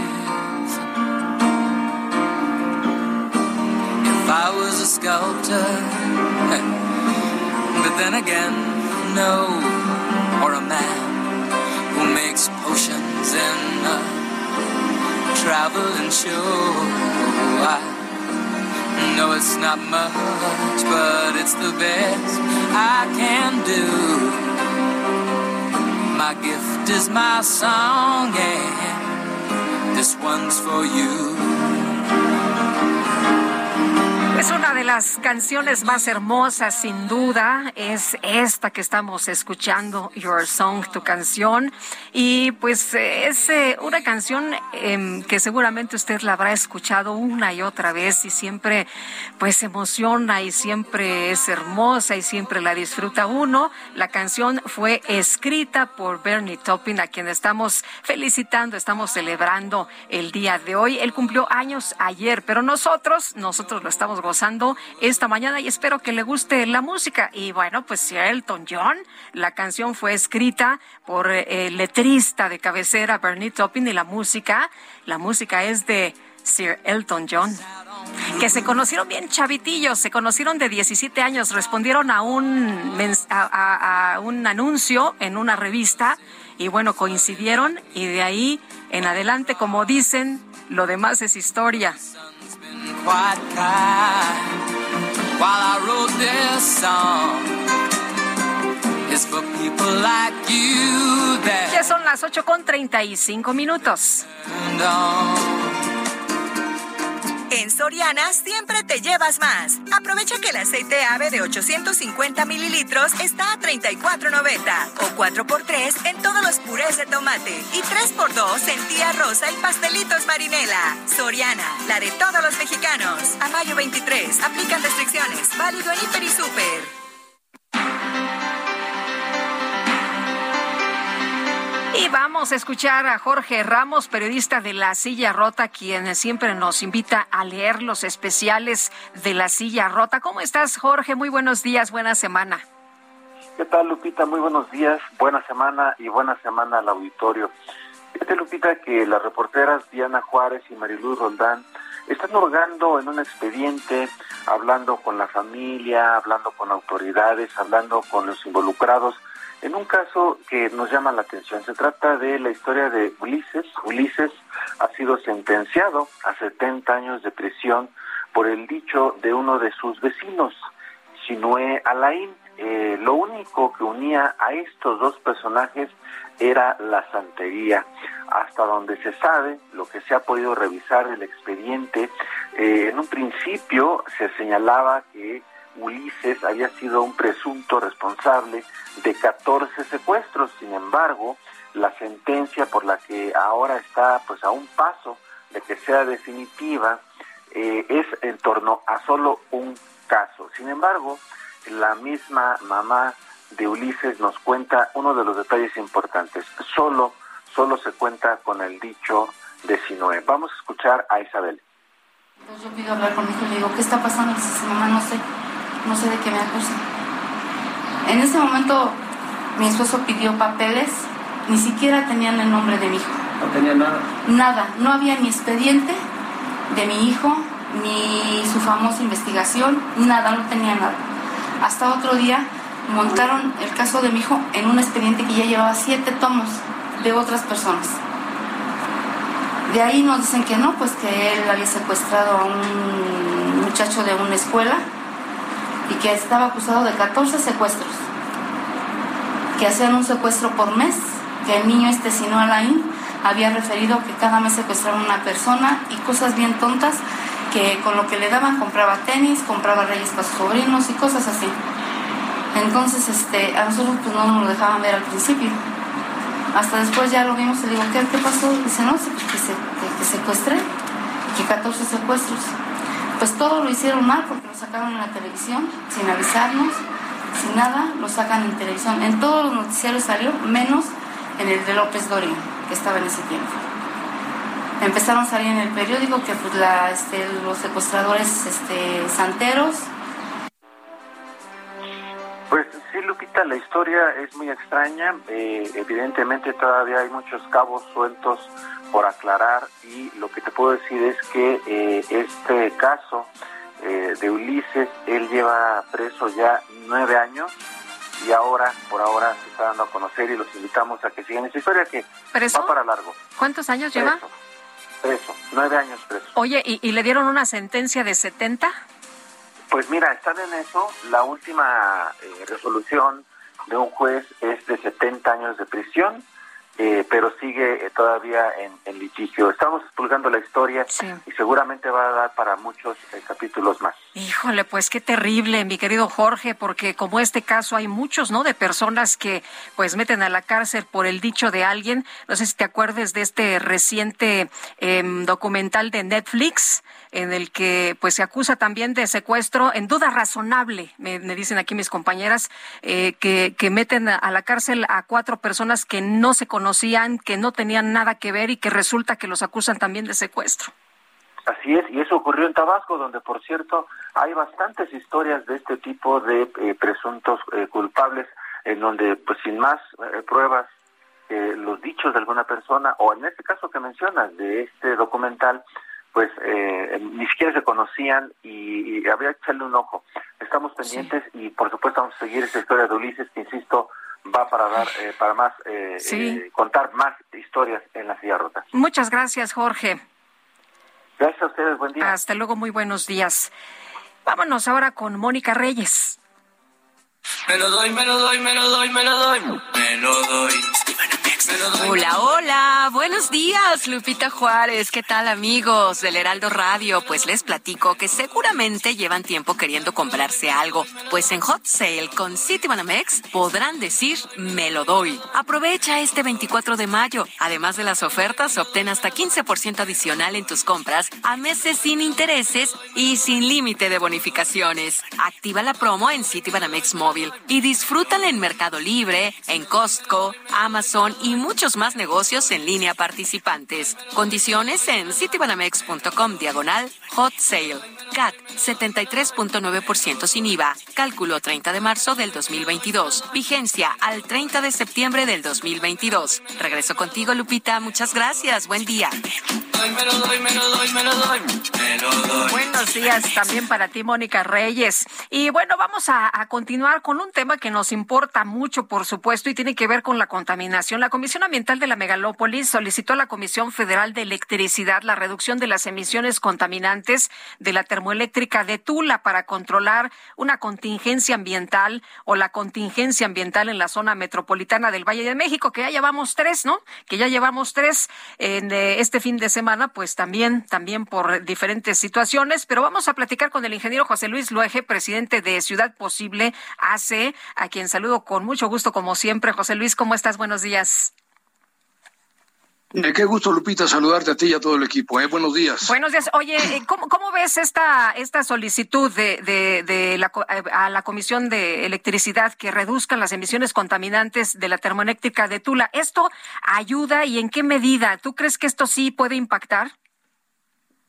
Bueno, el problema es, y realmente cuando hace la petición la Comisión Ambiental, eh, la CFE actúa en función de ese, de ese ordenamiento. Yo creo que no yo creo que están haciendo a en la CAME pues solicitudes muy tímidas, Lupita, muy así de casi por favor, a ver si bajas tus emisiones, ¿no?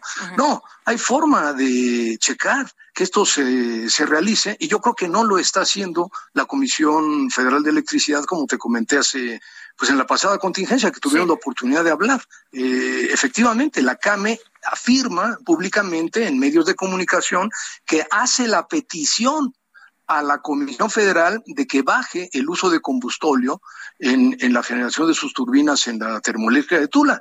Pero ¿lo está haciendo realmente la Comisión Federal? Yo creo que no. Y entonces no basta que la CAME simplemente haga la petición. No, la CAME tiene que tener una posición mucho más exigente, mucho más fuerte hacia la Secretaría de Medio Ambiente y hacia la Procuraduría Federal de Protección al Ambiente para que sea una exigencia real y en caso contrario clausurar, frenar la generación en, en Tula por el incumplimiento de una norma. Yo te comenté hace 10 días que la eh, termoeléctrica de Tula viola todas las normas, la norma 086 de la Semarnat y la norma 022 de la Secretaría de Salud, que limita eh, a, a, 66 microgramos por metro cúbico el, el nivel de dióxido de azufre en la atmósfera. Bueno, están violando, pero muchísimas veces esta norma. Eh, en este momento es más de, más de cuatro veces la concentración de dióxido de azufre en, este, en la atmósfera causado precisamente por el, por el uso de combustóleo en, en, alto porcentaje. El año pasado que se hizo un estudio muy serio por parte de una fundación ambientalista que tú has entrevistado, Iniciativa Climática de México, se demostró, obviamente vía transparencia, que está utilizando hasta, un hasta en un 80% combustóleo, cuando la norma y el permiso otorgado por la Comisión Reguladora de Energía específicamente para la termoeléctrica de Tula es que opere fundamentalmente, principalmente con gas natural. Entonces, pues yo lo veo como una posición muy tibia, Lupita, muy pobre, muy, muy débil por parte de la Comisión Ambiental de la Megalópolis. José Luis, ¿qué deberíamos estar haciendo? Este fin de semana tuvimos otra nueva contingencia y le sumamos a esto de la termoeléctrica, los automóviles y también el calor, ¿no? Porque nos dicen que, bueno, pues está subiendo eh, la temperatura de manera muy peligrosa en el mundo. Así es, mira, la, la, la, CAME fundamentalmente mide ozono. Cuando te comentaba yo hace 10 días que el problema mayor desde mi punto, desde nuestro punto de vista para la salud de las personas en la cuenca del Valle de México son las partículas PM10 y PM2.5, partículas muy pequeñas que entran directamente al, al, al, sistema respiratorio. Bueno, los precursores de, de, ozono, te lo recuerdo rápidamente, que son fundamentalmente cuatro, cuatro compuestos, eh, son óxidos de nitrógeno, compuestos orgánicos volátiles, monóxido de carbono y metano. Bueno, básicamente los tres, los tres primeros, óxidos de nitrógeno, eh, compuestos orgánicos volátiles y monóxido, lo generan más los camiones con motores, los vehículos con motores a diésel. Obviamente motores en mal estado, porque hay tecnologías modernas de diésel que cumplen las normas más estrictas ambientales en Europa y que algunos están operando en México. Pero lamentablemente camiones materialistas, camiones de, de carga en general, de reparto, yo te diría, la mayor parte del transporte público concesionado está igual. Son vehículos que tienen 40, algunos hasta 50 años de operación Guadalupe y que evidentemente contaminan de manera impresionante, ¿no? Entonces, la, la propia lógica del programa del hoy no circula, que son, que son condiciones radicales, que impactan la economía y que impactan lo social, que son medidas muy estrictas que frenan, que frenan la actividad en gran medida para evitar mayor contaminación. Y está bien, ¿no? Pero por lógica, quienes no deben de circular son los que más contaminan, no los que menos contaminan. Entonces, si en el programa se diseñó la, la calcomanía doble cero y la calcomanía cero para vehículos nuevos o en muy buen estado mecánico, que emiten muy bajas emisiones, esos no se debe de restringir desde mi punto de vista la circulación. Y sí se debe de restringir para las fuentes móviles con, con motores muy viejos que están contaminando ostensiblemente. No necesitas eh, mayores pruebas. O sea, cero, un... cero, y doble cero sí, sí deberían circular. Esa es la lógica del programa, así se diseñó el programa. O sea, no todos parejos, cuando... no todos parejos. No, es esta, como que quieren hacer una especie de posición muy democrática, ¿no? De que todos parejos. No, pues no es cierto. La, la lógica del programa es que, que no circulen los que más contaminan y que sí puedan circular, los de muy bajas emisiones. Pero te repito, no se hace nada hacia las fuentes móviles ostensiblemente contaminantes. Camiones materialistas de carga, transporte público concesional han estado pésimo, con unas sumarolas que parecen chacuacos. Bueno, ¿y por qué ahí no hay una acción más fuerte por parte de la CAMES? Pues no la hay, ¿no? Y en el hoy, eh, como tú recordarás muy bien, porque lo has tratado toda la vida en tus programas, eh, en, esta, en esta medida de contingencia fase 1 también está la reducción en actividades de construcción, de asfaltado, de barrido, este, de industrias que operan con, con, este, con hornos, que también tienen que reducir, entiendo, hasta un 40% su producción. Bueno, yo no veo, no veo acciones concretas en eso. Sí. Pero particularmente, Perdón, el tema de Tula a mí me parece muy grave, porque eh, efectivamente salen, salen notas periodísticas diciendo, no, hemos este, solicitado y han reducido. No es cierto, no están reduciendo, porque la CAME tiene sus propias este, estaciones monitoras y ellos saben cuál es la concentración de, dióxido de nitrógeno, de compuestos orgánicos volátiles en la atmósfera. Entonces tienen los elementos para poder comprobar si realmente está respondiendo la Comisión Federal. No lo está haciendo. Oye, cuando uno escucha o cuando uno lee la Comisión Ambiental de la Megalópolis solicita esta reducción y ya lo está haciendo, pues uno se queda mucho más tranquilo. Pero si nos dices que esto no está, pues no. o sea, esto no es, no es verdad. No, no está funcionando. No, no, no, es una, es una burla por parte de la Comisión Federal que yo la traté de explicar hace 10 días, que en realidad la Comisión Federal está quemando combustóleo por un exceso de combustóleo generado por Pemex y por una mala política energética por parte del gobierno federal. O sea, es una cadena de malas decisiones de errores estratégicos en la política energética que está forzando a la Comisión Federal a usar el combustible. No, no es que la CFE quiera usar el combustible, en realidad les representa mucho mayor problema. Y te quiero decir algo, por el mismo estudio que hice referencia de Iniciativa Climática de México, que en, en, en, una, en una área de 18 kilómetros cuadrados de la, de la termoeléctrica de Tula, la concentración de dióxido de azufre está cuatro veces arriba de lo que marca la norma pero en la zona aledaña a la termo está hasta 15 veces arriba. O sea que los primeros afectados son los trabajadores de la Comisión Federal, o sea, los trabajadores la de la por ahí, ¿no? Y la gente que vive al lado de la termoeléctrica está expuesta a una concentración de, de SO2, de dióxido de azufre, muy alta. Ahora, este dióxido de azufre es causa de muertes en, un grado verdaderamente grave. El mismo estudio, basado en un, en un sistema de modelación, que se llama BenMap, demuestra que las muertes inducidas prematuras por este efecto sería de 14.256 muertes al año, ¿no?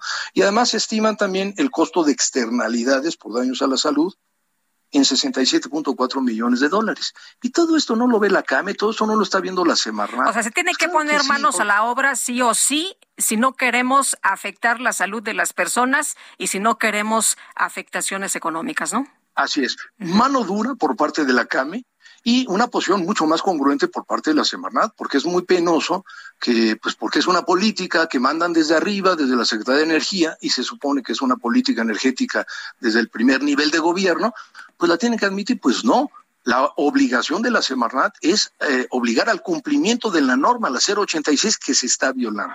y la posición de salud debería de ser la misma. Eh, entonces, yo insisto también, la población tiene también que reaccionar los legisladores tienen que reaccionar, tienen que demandar a la Comisión Federal por estar violando la norma y actuar con mucha mayor fuerza. Si no, estamos ante un problema muy serio de salud y de afectación al medio ambiente. Pues José Luis Luege, como siempre, gracias por platicar con nosotros aquí en este espacio. Buenos días. Aquí le estamos dando seguimiento. ¿eh? Claro que estamos a la orden. Gracias. Gracias, José Luis Luege, presidente de Ciudad Posible AC. Y la Secretaría del Medio Ambiente de la Ciudad de México sancionó a 680 automovilistas aquí en la capital por incumplir medidas extraordinarias por esta contingencia ambiental de ozono. Carlos Navarro, cuéntanos, hubo muchos despistados.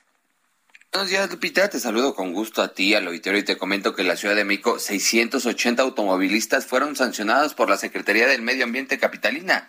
Esto por incumplir las medidas extraordinarias impuestas por la contingencia ambiental de ozono este fin de semana pasado. A través de la Dirección General de Inspección y Vigilancia Ambiental, la dependencia informó que 690 automovilistas fueron sancionados el sábado, 680 por no respetar el programa ambiental Hoy no circula como medida establecida por la Comisión Ambiental de la Megalópolis en la zona metropolitana del Valle de México. Del total de sanciones, 680 fueron por circular en día u horario prohibido, nueve vehículos por emisión de humo y uno por circular sin contar con verificación vehicular vigente. Un total de 459 conducían vehículos registrados en otras entidades y 231 vehículos matriculados en la Ciudad de México. Y para incentivar el respeto a los lineamientos establecidos en el programa Hoy no circula y el programa de verificación vehicular obligatoria, la Ley Ambiental de Protección a la Tierra en el Distrito Federal y su reglamento en materia de verificación vehicular establecen sanciones económicas para aquellas personas que infrinjan dichos ordenamientos. Esto significa que la multa por circular en día restringido es de 20 unidades de medida y actualización, la UMA, o sea, 1.924 pesos. Lupita, la información que te tengo. Muchas gracias, Carlos. Muy buenos días. Y vámonos ahora con Mónica Reyes. Me lo doy, me lo doy, me lo doy, me lo doy. Me lo doy. Hola, hola. Muy buenos días, Lupita Juárez. Gracias, amigos. Este hot sale seguro me lo doy con City Banamex. Aprovecha y compra en línea el 24 de mayo en Walmart, Sam's Club y Bodega Aurrera a meses sin intereses con tu tarjeta de crédito City Banamex y obtén hasta 15% adicional a las promociones y sin límite de bonificaciones. Activa la promo en City Banamex móvil. Condiciones en citybanamex.com diagonal hot sale. CAT 73.9% sin IVA. Cálculo 30 de marzo del 2022. Vigencia al 30 de septiembre del 2022. Regreso contigo, Lupita. Muchas gracias. Gracias, Mónica Reyes. Muy buenos días. Bueno, dice el presidente López Obrador que vamos a esperar esta semana para tener noticias sobre las invitaciones a la cumbre de las Américas para plantear la postura que tiene México, es lo que ha señalado, y dice que hay muy buena disposición por parte de Estados Unidos, por parte del presidente Biden, para que Los Ángeles sea la sede del diálogo y la hermandad. Pues estaremos muy atentos. Tenemos que hacer una pausa, pero regresamos enseguida. Quiero escuchar sus voces. Claro que las puede depositar usted a nuestro número de WhatsApp, así como sus mensajes 55 20 10 96 47. Anyway, the thing is, what I really need. Yours are the sweetest eyes I've ever seen.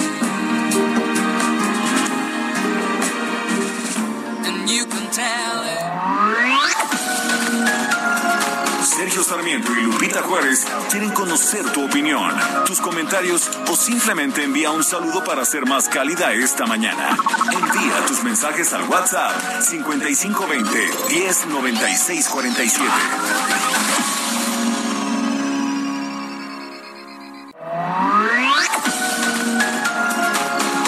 Continuamos con Sergio Sarmiento y Lupita Juárez por El Heraldo Radio.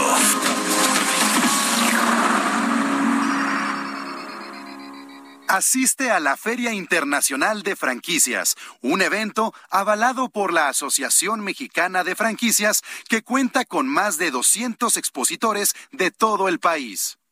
La FIF es la más importante en su tipo de América Latina e Iberoamérica. La Feria Internacional de Franquicias 2022 tendrá sede en el Centro de Convenciones World Trade Center en la Ciudad de México este 9, 10 y 11 de junio. Somos el punto de encuentro entre empresas y emprendedores para realizar negocios exitosos. No te la puedes perder y cierra el mejor trato. Regístrate en fif.com.mx y vive la experiencia. Hashtag FIF 2022.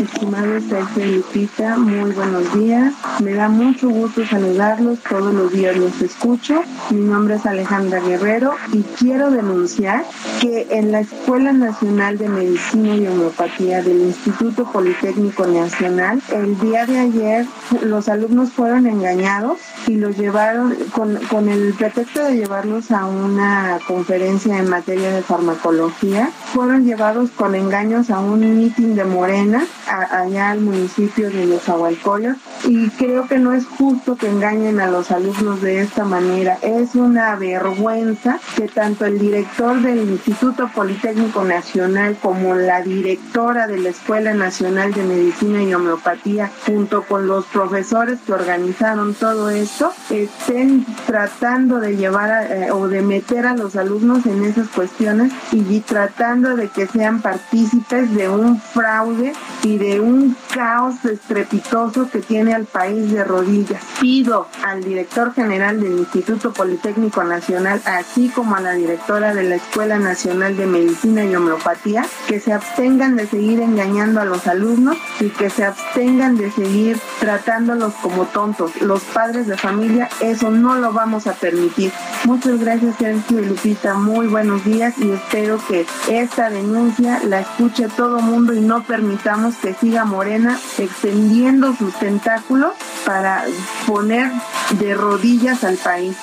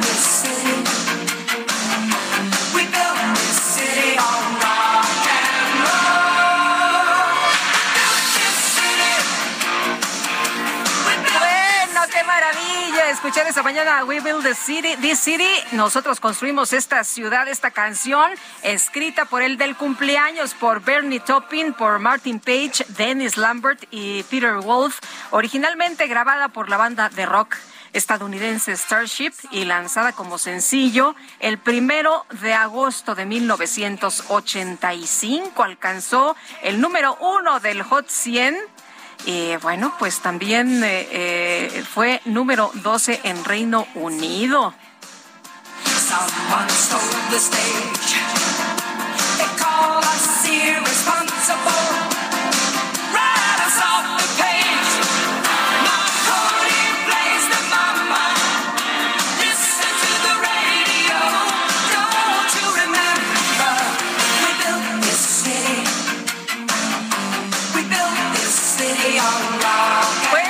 Seguimos, seguimos con la información y qué grandes y buenos recuerdos, hombre. Bueno, le quiero comentar que según expertos, la falta de combustible que se ha presentado en algunas gasolineras del país, principalmente en el norte, está relacionada con incapacidad logística de Pemex. Vamos a platicar con Beatriz Marcelino, y es presidenta de la Asociación de Distribuidores y Expendedores de Energía para que pues nos diga cómo ven ellos esta situación que se está presentando en el país. Beatriz, ¿qué tal? Muy buenos días. Hola, muy buenos días, Lupita. Muchas gracias por el tiempo. Qué gusto saludarte. Oye, pues, eh, ¿a qué conclusión llegan ustedes? ¿Qué, qué ocurre con, con Pemex? ¿Tiene incapacidad logística para abastecer al mercado o qué es lo que ustedes están viendo? Pues prácticamente este es esta incapacidad de suministro nosotros ya lo habíamos detectado hace varios hace varios meses. En primera porque bueno, son varios factores a los cuales se da este esta situación de desabasto en las gasolineras, principalmente en el norte y en algunas ocasiones las vemos también aquí en el Valle de México. Eh, la primera fue el quitar la, los permisos de importación de combustible. Vimos cuando se cuando se dieron, se caducaron varios permisos en el 2020 a, finales de 2019, a principios de 2020 se caducaron y no dan las vigencias, entonces ahí cierran la competencia. Ahorita de los 92 permisos vemos eh, vemos si ustedes se meten a la página de la Secretaría de Energía, vemos el 80% de permisos de importación eh, de Pemex, principalmente de Pemex, y un 20% de empresas privadas. La segunda fue de que uno de los medios de transporte que ocupaban los importadores y los comercializadores es el, la actividad de trasvase, de trasvase prácticamente de ese, de ese combustible, que es más que nada traer con ferrotanque. ¿Por qué? Porque eh, a capacidad logística o a nivel económico es más fácil transportarlo por carrotanque o ferrotanque y hacer eh, el medio de, de traspaso del combustible hasta las pipas. Y en el 2020-2021 empiezan las autoridades a clausurar esta actividad por falta de permisos, por falta de, pues, principalmente por falta de permisos. Se vuelve a cerrar más la capacidad de, importación y a la mayoría de los de las comercializadoras las la, van a comprar el suministro o el, o el combustible a Pemex. Entonces, recordemos también que antes de la reforma energética, pues Pemex traía todo el control toda la logística, pero no estamos en el mismo año, 2012, o sea, 10 años de diferencia, el incremento de las estaciones de servicio, el incremento de, automovilistas, el incremento de camiones, el incremento incluso de nuestra, de nuestra sociedad, pues ahora sí sentimos que le ganó el, eh, esta capacidad a la paraestatal y pues es la mala planeación o la mala logística o se queda con sus mismos procedimientos y no hace mejoras continuas para la logística del suministro de combustible. Combustible existen en las refinerías y existen en las terminales de almacenamiento. El problema es cómo se distribuye. Exactamente, es el cómo se distribuye y también recordemos que ahorita todo, la mayoría del combustible se está distribuyendo sobre ruedas y sobre ruedas es carísimo, aparte el, combustible. Y bueno, y Oye, Beatriz, pero sí, pero si las cosas ya cambiaron, si la situación es distinta, si tenemos eh, más, eh, pues, manera de, de, hacerlo eficiente, ¿por qué no se hace así? Eh, porque también falta transporte. También lo que hemos detectado como comercializadoras es la falta de transporte. Y todo esto es que viene de una consecuencia a otra, otra consecuencia. También recordemos que muchas empresas transportistas tienen más de 200 permisos atorados para dar de alta sus unidades, para dar de, pues para que les otorguen o sea, ¿esto es una cuestión de burocracia y de falta de planeación? Es lo que nosotros hemos detectado. Beatriz, ¿cómo se soluciona esto? Y si no se soluciona, ¿qué es lo que vamos a estar viendo? ¿Vamos a, ver una situación eh, pues más grave de lo que ya se está presentando en el norte del país? Pues, esperemos que nosotros como especialistas también esperemos de que eh, sí venga a animar eh, la refinería Dictar que, que, suministre combustible y también en la inauguración de la refinería de Dos Bocas también eh, nosotros tenemos esa esperanza de que venga a apoyarnos, ayudarnos y bueno, y sobre todo que liberen ya los permisos en materia de transporte, que también se termine, otra consecuencia fue la guerra contra Ucrania, en la cual incrementa, hoy amanecimos con también con un alza en la venta de, del petróleo y que se empiece a liberar también estas importaciones a nivel, pues a nivel privado, porque la verdad es que si un panorama, pues un panorama eh, positivo, pues no lo podríamos dar ahorita. Sí, o sea, esto se tiene que hacer de ya. Es correcto. Em, decías que, que, en el norte del país es, está peor el problema. ¿Por qué en el norte del país está más grave? Aunque ya hemos visto aquí en la Ciudad de México, a mí me tocó que no había gasolina en una gasolinera de Coajimalpa hace una semana. En el norte del país está, ah, está con esta problemática porque cuando se liberó el precio y cuando fue la reforma energética, muchas estaciones de servicio, como tenían al norte la, frontera, la frontera del país, pues muchas cambiaron de marca y empezaron a importar el combustible porque les salía más económico que comprarlo aquí en Pemex. Entonces, toda la franja de la frontera, lo que es Nuevo León, Tamaulipas, Tijuana, Sonora, Chihuahua, entonces si tú vas para si tú vas hacia el norte, la mayoría de las de las estaciones de servicio no son franquicia Pemex, son son es bandera blanca o de otra marca. Muy bien, pues ahí está la explicación. Beatriz, muchas gracias por tomar nuestra llamada. Qué gusto platicar contigo esta mañana. Buenos días. No, muchas gracias a ti, Lupita, y estamos a la orden. Hasta, luego. Beatriz Marcelino, presidente de la Asociación de Distribuidores y Expendedores de Energía. Vámonos, vámonos con Mónica Reyes. Hola, buenos días. ¿Qué tal? Sergio Sarmiento, Lupita Juárez. Qué gusto saludarlos. Amigos, ¿ustedes tienen algún imprevisto y necesitan dinero en efectivo? Ya no se quiebren la cabeza. Crédito personal Citibanamex es para ti. Pídelo hoy mismo por promoción. No te cobra comisión Pídelo hoy mismo. Por promoción no te cobra comisión por apertura. Además, lo pagas en mensualidades fijas y la tasa de interés es de la más competitiva.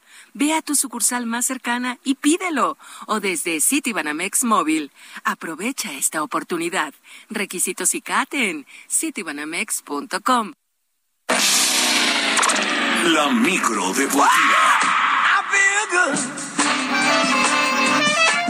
deportiva. Ay, mi querido Julio Romero, para que te sientas un poquito mejor. Tú que vienes, pues, del trafical, que está tremendo, ¿verdad? Que está horrible. Sí, sí, utilizar patriotismo, el área de Miscuac, todo de molinos, revolución, patriotismo. En verdad, tome su tiempo porque está, está de locura. Está de locura, están carros atravesados, en fin. Este, pero bueno, ya estamos acá, ya estamos acá. eh, aventando, ya para que te sientas bien. Aventando lámina, pero lámina informativa, ¿no? Arrancando esta semana. Deportes, reporte vial y espectáculos y todo lo que se todo ofrezca. Lo, pues todo, todo lo que se, que todo lo que se vaya atravesando, a todo, a todo le vamos pegando y arrancando una, una semana. Eh, y por cierto, qué fin, qué fin de semana lleno de emociones, lleno de drama. Y arrancamos con el fútbol mexicano. Queda lista la gran final del torneo de clausura. El Atlas estará enfrentando a los Tuzos del Pachuca, el 1 contra el 3 de la tabla general. Por lo pronto en las semifinales, eh, Tigres Tigres, qué manera de sufrir del equipo de los Tigres y los rojinegros del Atlas. El marcador en el partido de vuelta 4 por 2, pero el global 5 por 4 y con esto avanza el conjunto del Atlas. El cuadro regiomontano, la verdad es que nunca, nunca bajó los brazos e incluso a cuatro minutos del final tenía el boleto en la mano luego de hacer la hombrada, pero un penalti que fue revisado en el bar marcó la diferencia en tiempo de compensación. Diego Coca, técnico del Atlas, felicitó a sus jugadores y también reconoció todas las dificultades que tuvieron.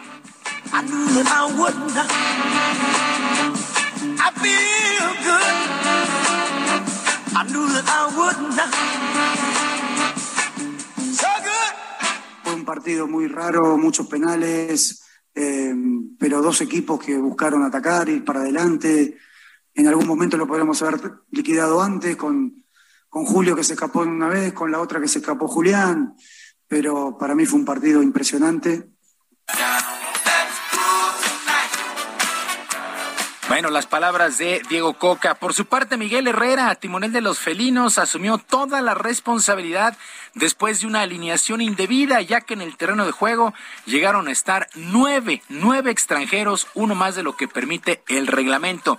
Esto le hubiera costado el, eh, pues el triunfo eh, sobre la mesa.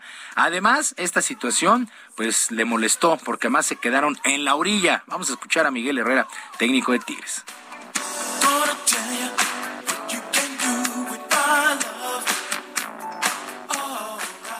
Hoy, por supuesto, triste, frustrado por no conseguir nuestro objetivo, porque el equipo se entregó y al final de cuentas, pues no, no lo logramos, ¿no? Entonces, vamos a, a descansar. Bueno, los muchachos irán a descansar, regresaremos con más fuerza y más bríos para pues, el siguiente torneo ya dar ese paso.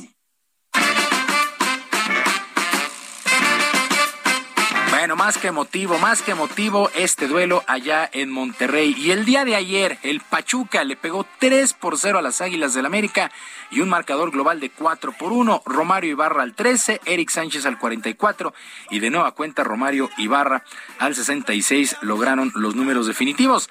A pesar de recibir cuatro goles en toda la eliminatoria, el técnico del América, Fernando Ortiz, no se sintió superado por el Pachuca en 180 minutos.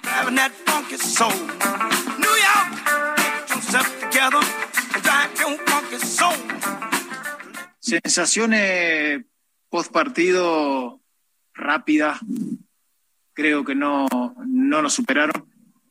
Sí fueron muy efectivos más que nosotros. Y cuando no sos efectivo, obviamente que anímicamente siempre pega teniendo la urgencia o la necesidad de querer convertir y a, a veces al jugador eso le pesa mucho. Bueno, y Guillermo Almada, técnico del Pachuca, reconoció que su equipo está en la final gracias a que respetan en todo momento su manera de jugar, su estilo futbolístico y así lo harán en la gran final.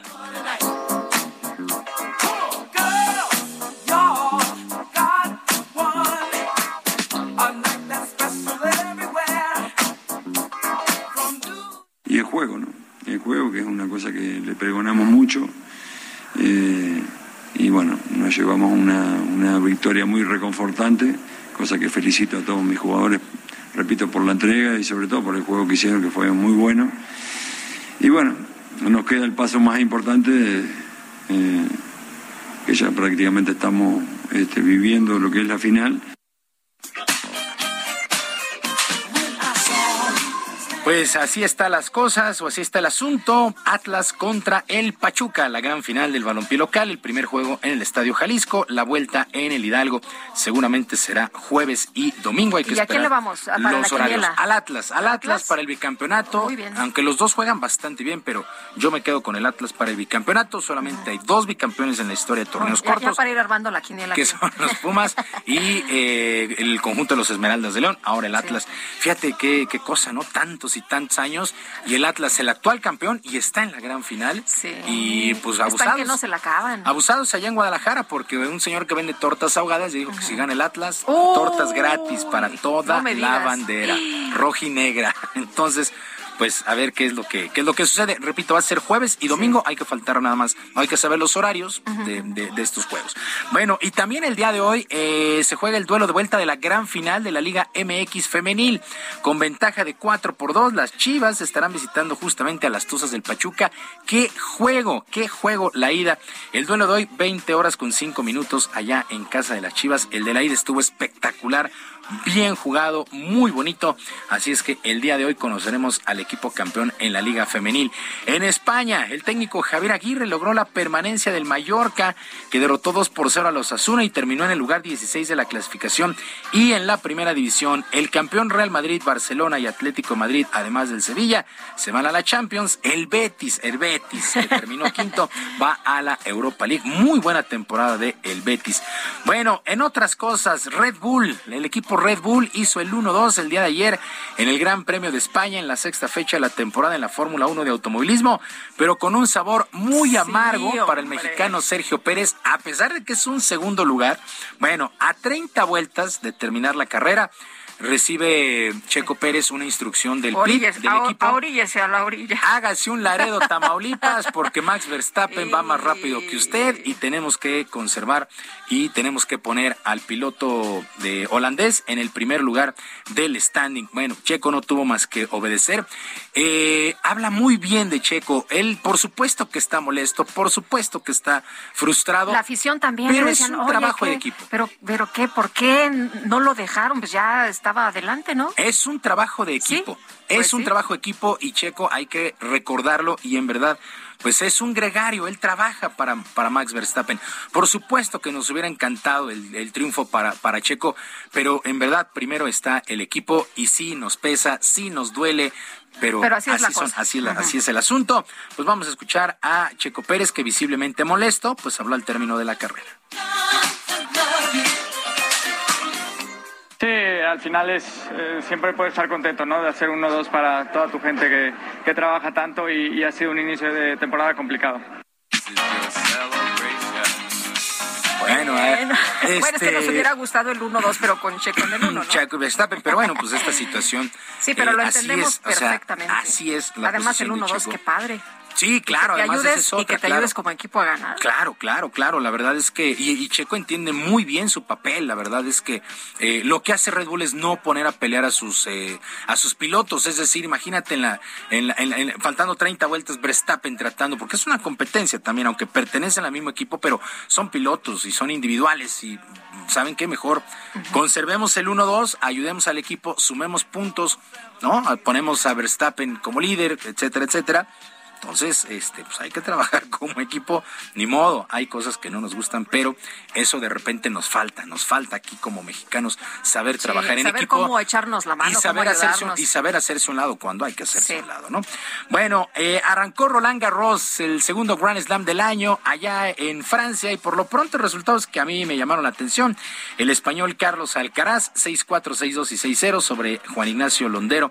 El argentino, el alemán Alexander Zverev, superó a la australiano Sebastian Ofner. En damas avanza María Zachary, la griega 6-2 y 6-3 sobre Clara Burel de Francia. Leila Fernández, la canadiense 6-0 y 7-5 sobre Cristina Maldenovich también de Francia. Queda eliminada Garbiñe Muguruza.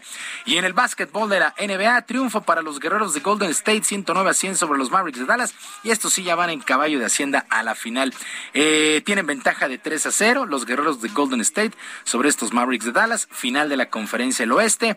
Eh, la serie es a ganar cuatro posibles siete. Y para el día de hoy, los Celtics de Boston, desventaja de 2 a 1 ante el calor de Miami. La única ventaja que tiene Boston para el día de hoy es que juegan en su arena. Así es que, pues ya, acercándonos a la recta final de la NBA con las finales de conferencia. Lupita, amigos del auditorio, la información deportiva este lunes, que es una extraordinaria semana. Yo les recuerdo nuestras vías de comunicación. En Twitter estoy en arroba jromerohb, en arroba jromerohb, además de Barrio Deportivo, Barrio Deportivo en YouTube todos los días a las 7 de la noche con pues mucha diversión y pues hay de paso información deportiva. Muy bien, me consta. Ah, bueno. Está muy divertido. muy bien, muchas gracias. Muchas gracias, bueno, ahí nos escuchamos el día de mañana, que sea un gran lunes y una mejor semana. Gracias, igualmente. Y nosotros nos vamos con Gerardo Galicia, las calles de la ciudad. ¿Qué pasa, Gerardo? ¿Qué más tenemos a esta hora? Buenos días.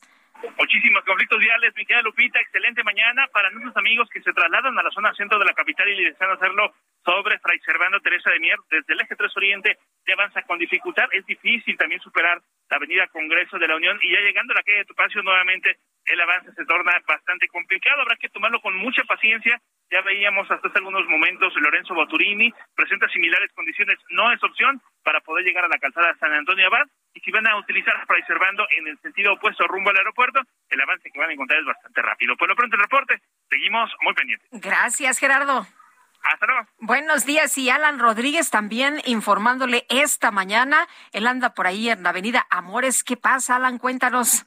Sergio Lupita, muy buenos días. Continuamos en el bloqueo de la avenida Amores, muy cerca del cruce con eh, la avenida Obrero Mundial, esto en perímetro de la colonia del Valle, en donde alumnos y padres de familia están solicitando que se reparen las escaleras de la escuela José María Mata. Sin embargo, mientras las personas adultas se encuentran realizando las negociaciones y los diálogos de esta escuela, personal de la policía de eh, las escuelas de la seguridad escolar se encuentran realizando actividades escolares precisamente didácticas con los pequeñitos que aquí se encuentran acompañando a sus papás en este bloqueo. Sin duda alguna se ha transformado en un bloqueo bastante divertido para los pequeños, ya que les han regalado globos, algunos juegos didácticos y sobre todo se están entreteniendo mucho. Por lo pronto, el reporte que tenemos y como alternativa vehicular para evitar esta afectación tenemos la avenida Cuauhtémoc hacia el sur de la Ciudad de México.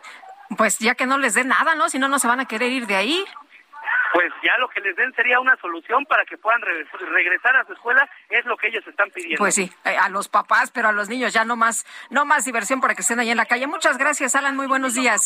Continuamos al pendiente, Continuamos atentos. Y nosotros tenemos que hacer una pausa, pero estamos de regreso rapidísimo. 5520 10 96 47, nuestro número de WhatsApp.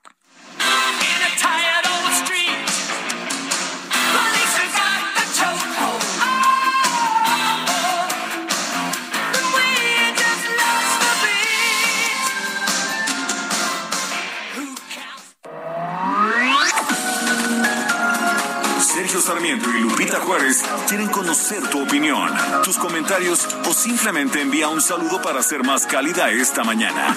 Envía tus mensajes al WhatsApp 5520 109647.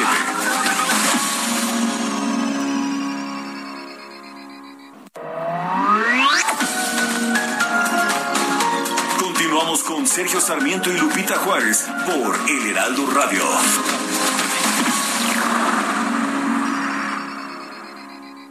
Emprendedores, empresarios e inversionistas, todos reunidos en un mismo lugar. La Feria Internacional de Franquicias, este 9, 10 y 11 de junio en el World Trade Center de la Ciudad de México. Las franquicias más exitosas del mercado. Regístrate en www.fif.com.mx. Gastrolab, historia, recetas, materia prima y un sinfín de cosas que a todos nos interesan. Hola amigos del Heraldo Radio, soy el chef Israel Arechiga de Gastrolab. ¿Y cuántas veces no hemos tenido antojo de preparar un kebab en casa, pero a veces no sabemos cómo preparar la carne y sobre todo el aderezo tan particular que lleva? Así que bueno, más allá de si lo vamos a servir con tortilla de harina, con pan árabe o con un pampita, lo más importante es tener el aderezo correcto, ya que la carne se puede adaptar muy fácil, pero el diablo está en el detalle y el aderezo de kebab lo vamos a hacer con yogur griego, con mayonesa, con jugo de limón con un poquito de ajo molido, un poquito de azúcar, comino, curry, pimienta, perejil fresco recién picado, que ahí está la clave, y un poco de sal.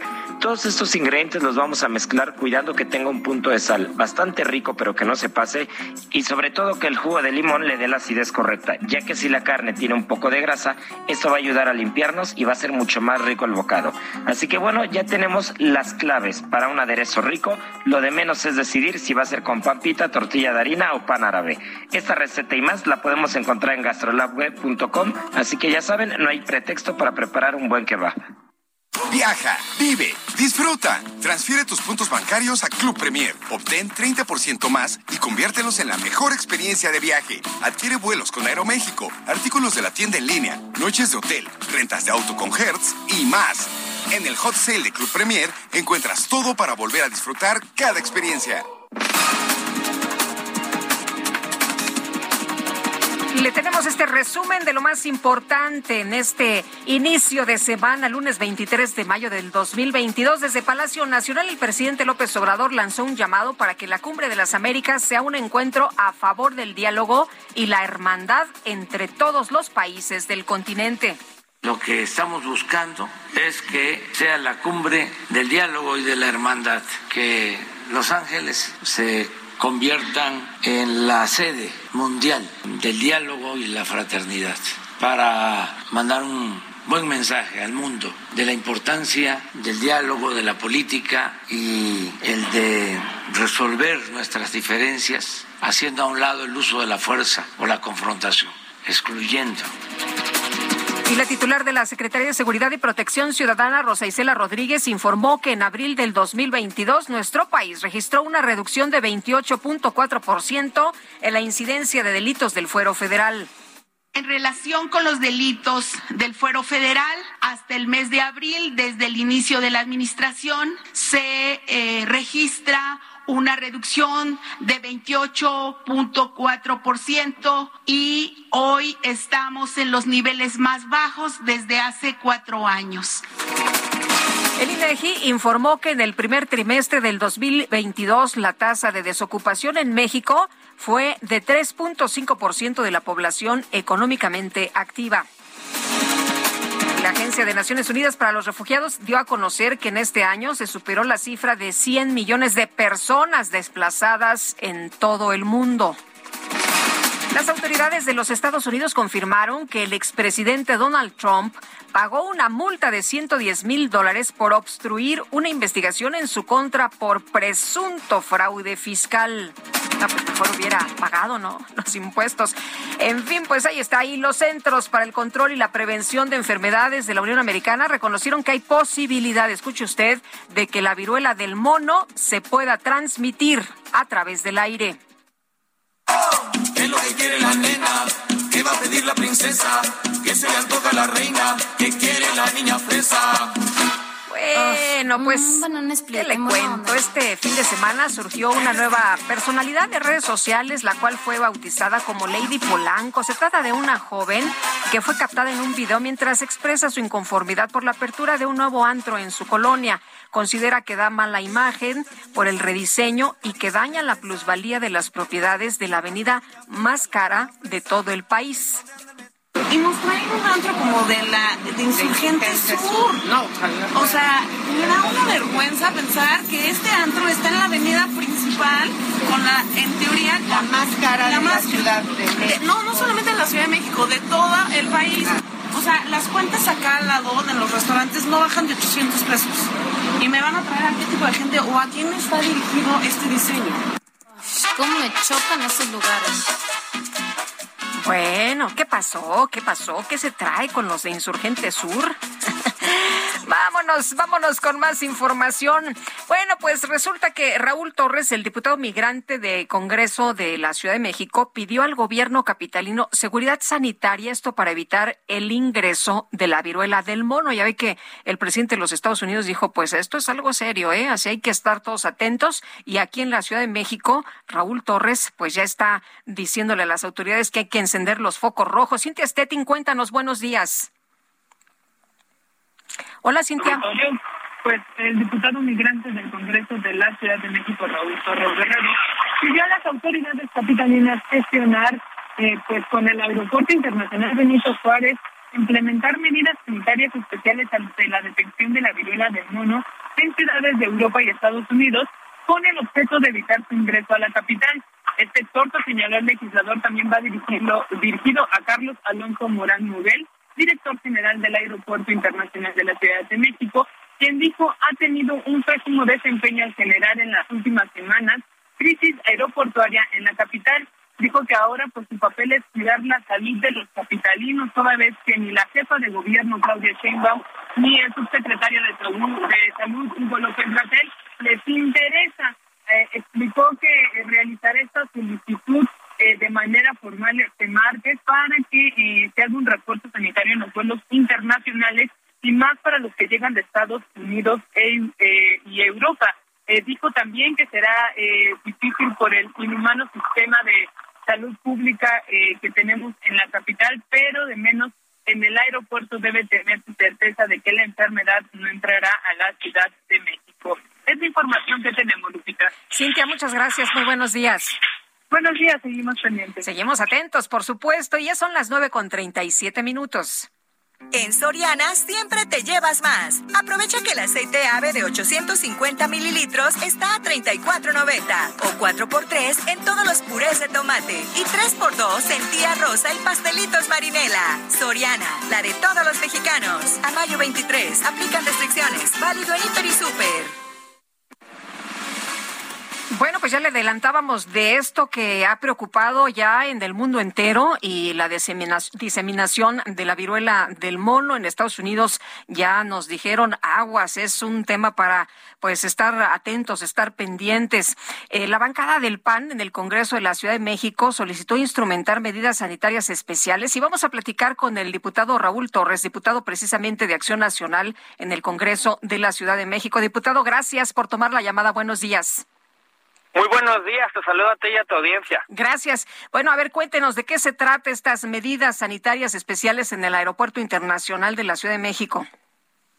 Pues justo como lo estábamos comentando, este tema de la viruela del mono ya es una alerta que se debe de tomar seria en México y nosotros estamos pidiendo desde la bancada de Acción Nacional en el Congreso de la Ciudad de México que el titular del Aeropuerto Internacional de la Ciudad de México, así como el gobierno de la ciudad, empiecen ya con una campaña de prevención. Hay que informar cómo se puede contagiar de esta posible enfermedad, cómo se puede prevenir y sobre todo ahora que ya otros países están avisando que ya empiezan a llegar casos, sabemos que tarde o temprano van a llegar a México. Y qué mejor que estar prevenidos directamente en el aeropuerto, que son los puntos de entrada, tanto de los vuelos de los Estados Unidos como de los vuelos en Europa, donde ya hay casos detectados. Eh, diputado, eh, ¿cómo piensa usted que, se debe hacer esto cuando el tema de la de COVID-19 no se impidió el que entrara la gente? ¿No se debe de impedir la entrada? ¿Sí se debe de impedir? ¿Esto afectaría económicamente? ¿Qué es lo que consideran ustedes que se tiene que hacer?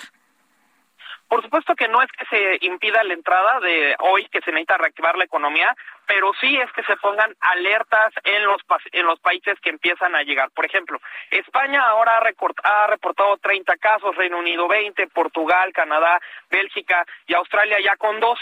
Eso significa que en los vuelos provenientes de estos países sí hay que tener un formulario donde tengamos más información de qué es lo que pasa. Te comento qué está haciendo Bélgica y el Reino Unido. En casos detectados o sospechosos están pidiendo cuarentenas de 21 días. Lo que nosotros estamos pidiendo es que cuando lleguen aquellas personas de estos vuelos que ya están ubicados que tienen casos, pues bueno, tengamos un seguimiento desde la Secretaría de la Salud, tengamos un seguimiento desde el gobierno de la Ciudad de México para saber en qué calidad están los pasajeros si es que hubiera un caso de sospecha. ¿Qué dicen sus compañeros de otros partidos políticos y qué de respuesta hay o ha habido de, de las autoridades capitalinas?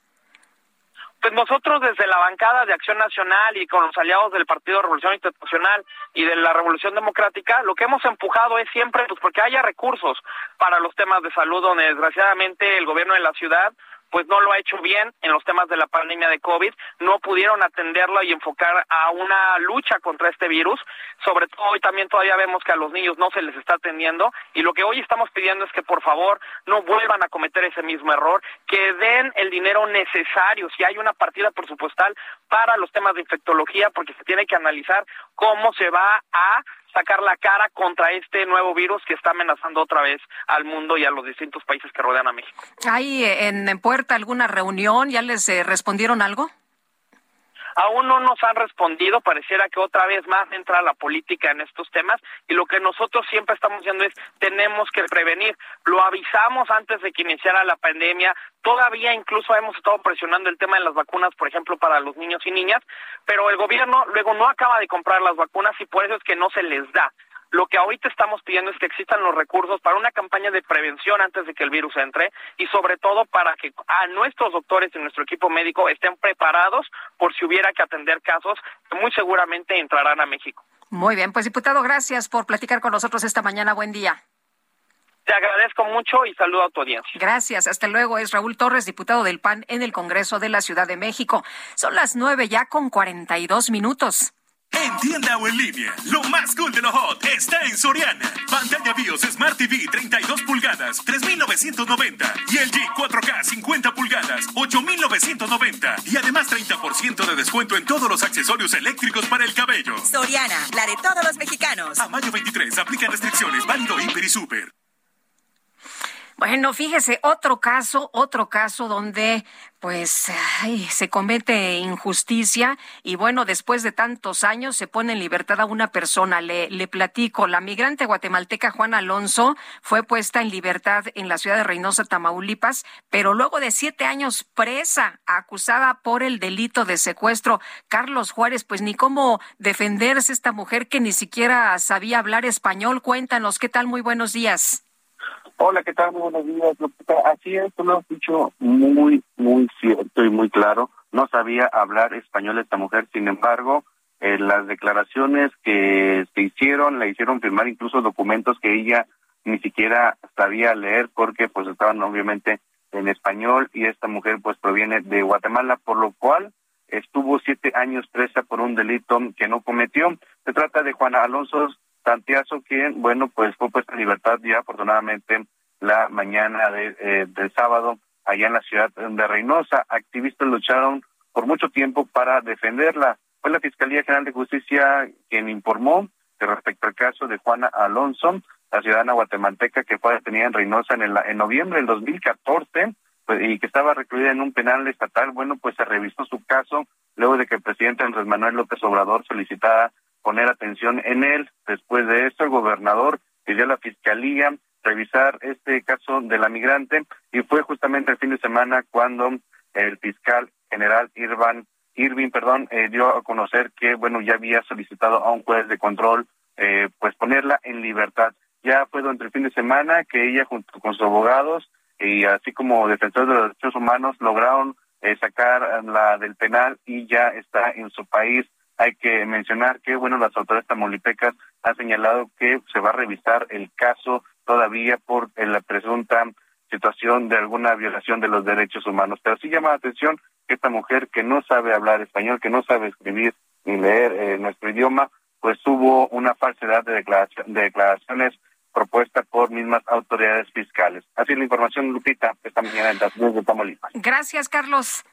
Muy buenos días. Hasta luego, muy buenos días. Y si no llegan los casos hasta el presidente, pues entonces no se solucionan. Y esta mujer se hubiera quedado cuántos años más en la cárcel. No es posible, no es posible que en este país siga ocurriendo esto. Ya son las nueve con cuarenta y cinco minutos. Me lo doy, me lo doy, me lo doy, me lo doy. Me lo doy. Lupita Juárez, ¿cómo estás? Muchas gracias, amigos. Este hot sale seguro me lo doy con City Banamex. Aprovechen y compren en línea el 24 de mayo en Walmart, Sam's Club y Bodega Horrera a meses sin intereses con su tarjeta de crédito City Banamex y obtengan hasta 15% adicional a las promociones y también sin límite de bonificaciones. Activen la promo en City Banamex móvil. Condiciones en citybanamex.com diagonal hot sale. CAT 73.9% sin IVA. Cálculo 30 de marzo del 2022. Vigencia al 30 de septiembre del 2022. ¿Qué te parece, Lupita? Regreso contigo. Gracias. Me lo doy, me lo doy, me lo doy. Me lo doy. Muy bien, muchas gracias, Mónica Reyes. Y nos dice, nos dice Irma, capitana de la noticia, buena semana, siempre sonriendo, haciéndonos el tiempo agradable. También se aplica a la Liga de la Noticia. Muchas gracias, Irma. Nos eh, comenta otra persona del auditorio. Buenos días, Sergio y Lupita. Disculpen la molestia, pero la verdad me gusta mucho su programa. Tengo años escuchándolos, pero no me gusta esos altibajos de volumen que con frecuencia se dejan eh, escuchar. Son muy molestos. Arreglen eso, por favor. Gracias y excelente semana. Ya están en eso nuestros ingenieros inmediatamente. Están manos a la obra. Pero mire, ahorita ya los estoy viendo que rapidísimo, rápidamente, como flash, como flash. ay, ay, ay. Bueno, muy bien. Em, y vámonos a los a, más mensajes de, de voz. Adelante. Vamos primero con Mónica Reyes, ¿verdad? Mónica, ¿qué tal? Buenos días otra vez. Qué gusto saludarlos, amigos. Este es el momento ideal para emprender y echar a andar cualquier proyecto que tengamos en mente. Crédito personal Citibanamex te da el impulso que necesitas. Lo mejor es que por promoción es sin comisión por apertura. Además, tiene pagos fijos mensuales con tasas de interés de las más competitivas. Pídelo en tu sucursal más cercana o desde Citibanamex móvil. Aprovecha esta oportunidad. Requisitos Buenos días. Gracias, Mónica Reyes. Muy buenos días. Y nos vamos a un resumen de lo más importante.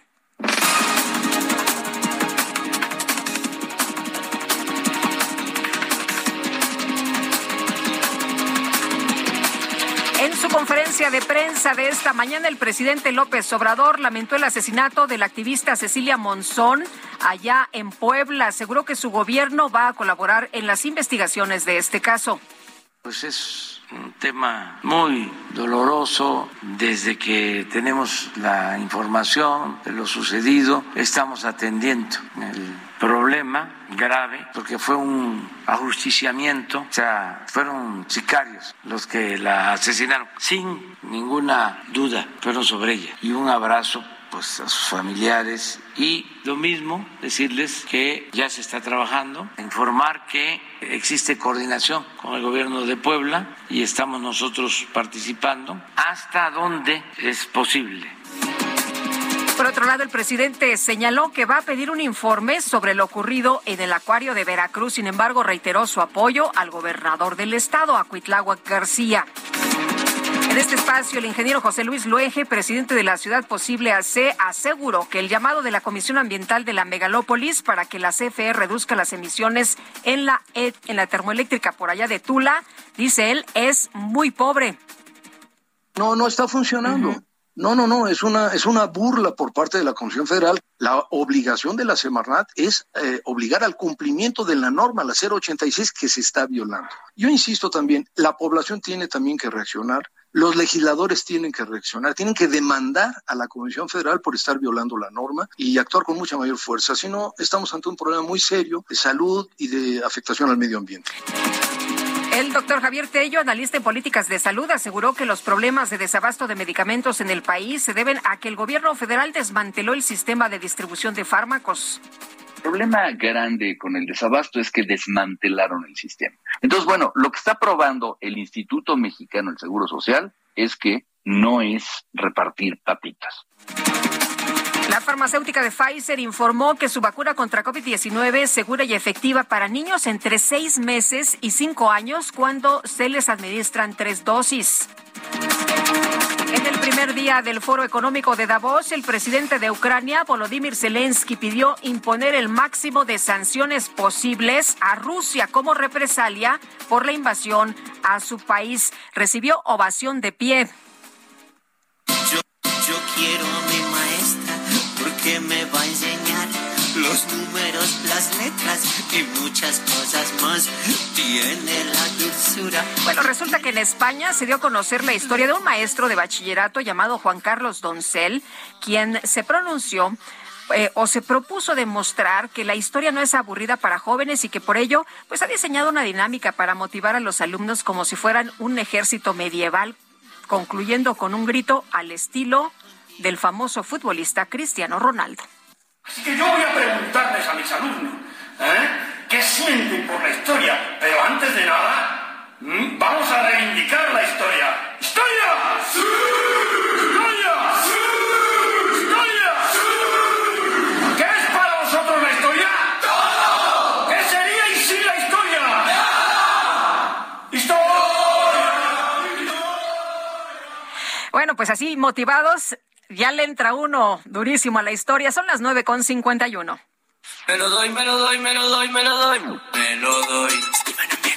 Buenos días, Lupita Juárez. Qué gusto saludarte esta mañana y también a ustedes, amigos. Seguro llevan tiempo queriendo comprarse algo, pues en Hot Sale con City Banamex podrán decir me lo doy. Aprovechen este 24 de mayo. Además de las ofertas, obtengan hasta 15% adicional en sus compras a meses sin intereses y sin límite de bonificaciones. Activen la promo en City Banamex móvil y disfrútenla en los negocios en línea participantes. Condiciones en citybanamex.com diagonal hot sale. CAT 73.9% sin IVA. Cálculo 30 de marzo del 2022. Vigencia al 30 de septiembre del 2022. Regreso contigo, Lupita Juárez. Gracias. Muchas gracias, gracias Mónica Reyes. Y vámonos a las calles. Alan Rodríguez, andas por allá en Avenida Cuauhtémoc. ¿Qué pasa? Cuéntanos. Hola, ¿qué tal Lupita? Amigos, muy buenos días. La avenida Cuauhtémoc en estos momentos está presentando algunos ligeros asentamientos para todas las personas que se desplazan desde el cruce con avenida Chapultepec y lo hacen hasta la zona de la avenida Viaducto. A partir de ese punto encontrarán mucho mejor circulación todas las personas que se desplazan hacia la zona sur de la Ciudad de México hasta el cruce con el eje 4, lo que es la avenida Xola. Es el reporte que tenemos esta mañana y comentarles que continúa el bloqueo en la avenida Amores muy cerca del cruce con Obrero Mundial. Por lo pronto, el reporte que tenemos. Muchas gracias, Alan. Estamos al pendiente, buen día. Estamos atentos. Y Gerardo Galicia, ¿tú por dónde te encuentras a esta hora? Ya llegamos al corazón de la ciudad, Lupita, en el Zócalo de la Ciudad de México, y tenemos un buen avance en general. Tenemos mínima afluencia de autos, el desplazamiento realmente rápido, únicamente hay que tener precaución por el cruce constante de muchas personas que ya disfrutan de un paseo por el primer cuadro de la capital. Si van a utilizar Avenida Pino Suárez, es una excelente opción para poder salir del centro histórico rumbo al sur del Valle de México. Por lo pronto el reporte, seguimos muy pendientes. Gracias, Gerardo. Hasta luego. Hasta luego, muy buenos días. Bueno, y le comento que presentadores, hombres de la televisión afgana, cubrieron su rostro en solidaridad con las colegas femeninas tras la prohibición de los talibanes de mostrar sus caras. No puedo respirar ni hablar correctamente. ¿Cómo podré hacer el programa? Es lo que dijo una de las presentadoras, Katira Ahmadi, de la cadena Tolo News. El presentador Nesar Nabil usó una mascarilla durante el noticiario Tolo News en protesta precisamente contra esta orden talibán de que las presentadoras se cubran la cara. Ya son las nueve con cincuenta y cuatro. Oye, qué rápido se nos fue volando, volando la mañana y nos despedimos con esta canción que esperemos pues los eh, ponga en muy buen ritmo. A ver, Alan, le escuchamos. Adelante.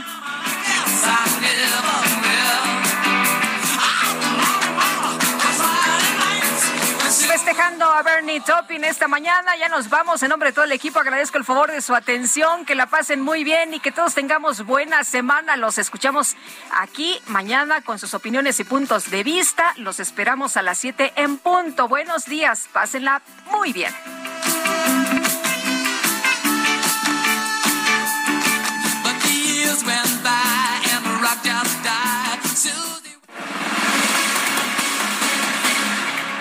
Heraldo Media Group presentó Sergio Sarmiento y Lupita Juárez por El Heraldo Radio.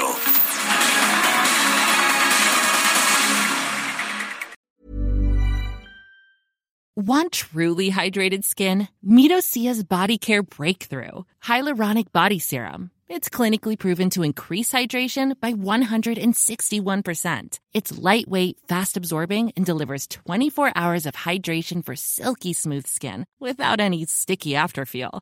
Treat your skin to clean, vegan skincare from Osea. Get 10% off your first order with code SUMMER at OseaMalibu.com. That's O S E A Malibu.com code SUMMER.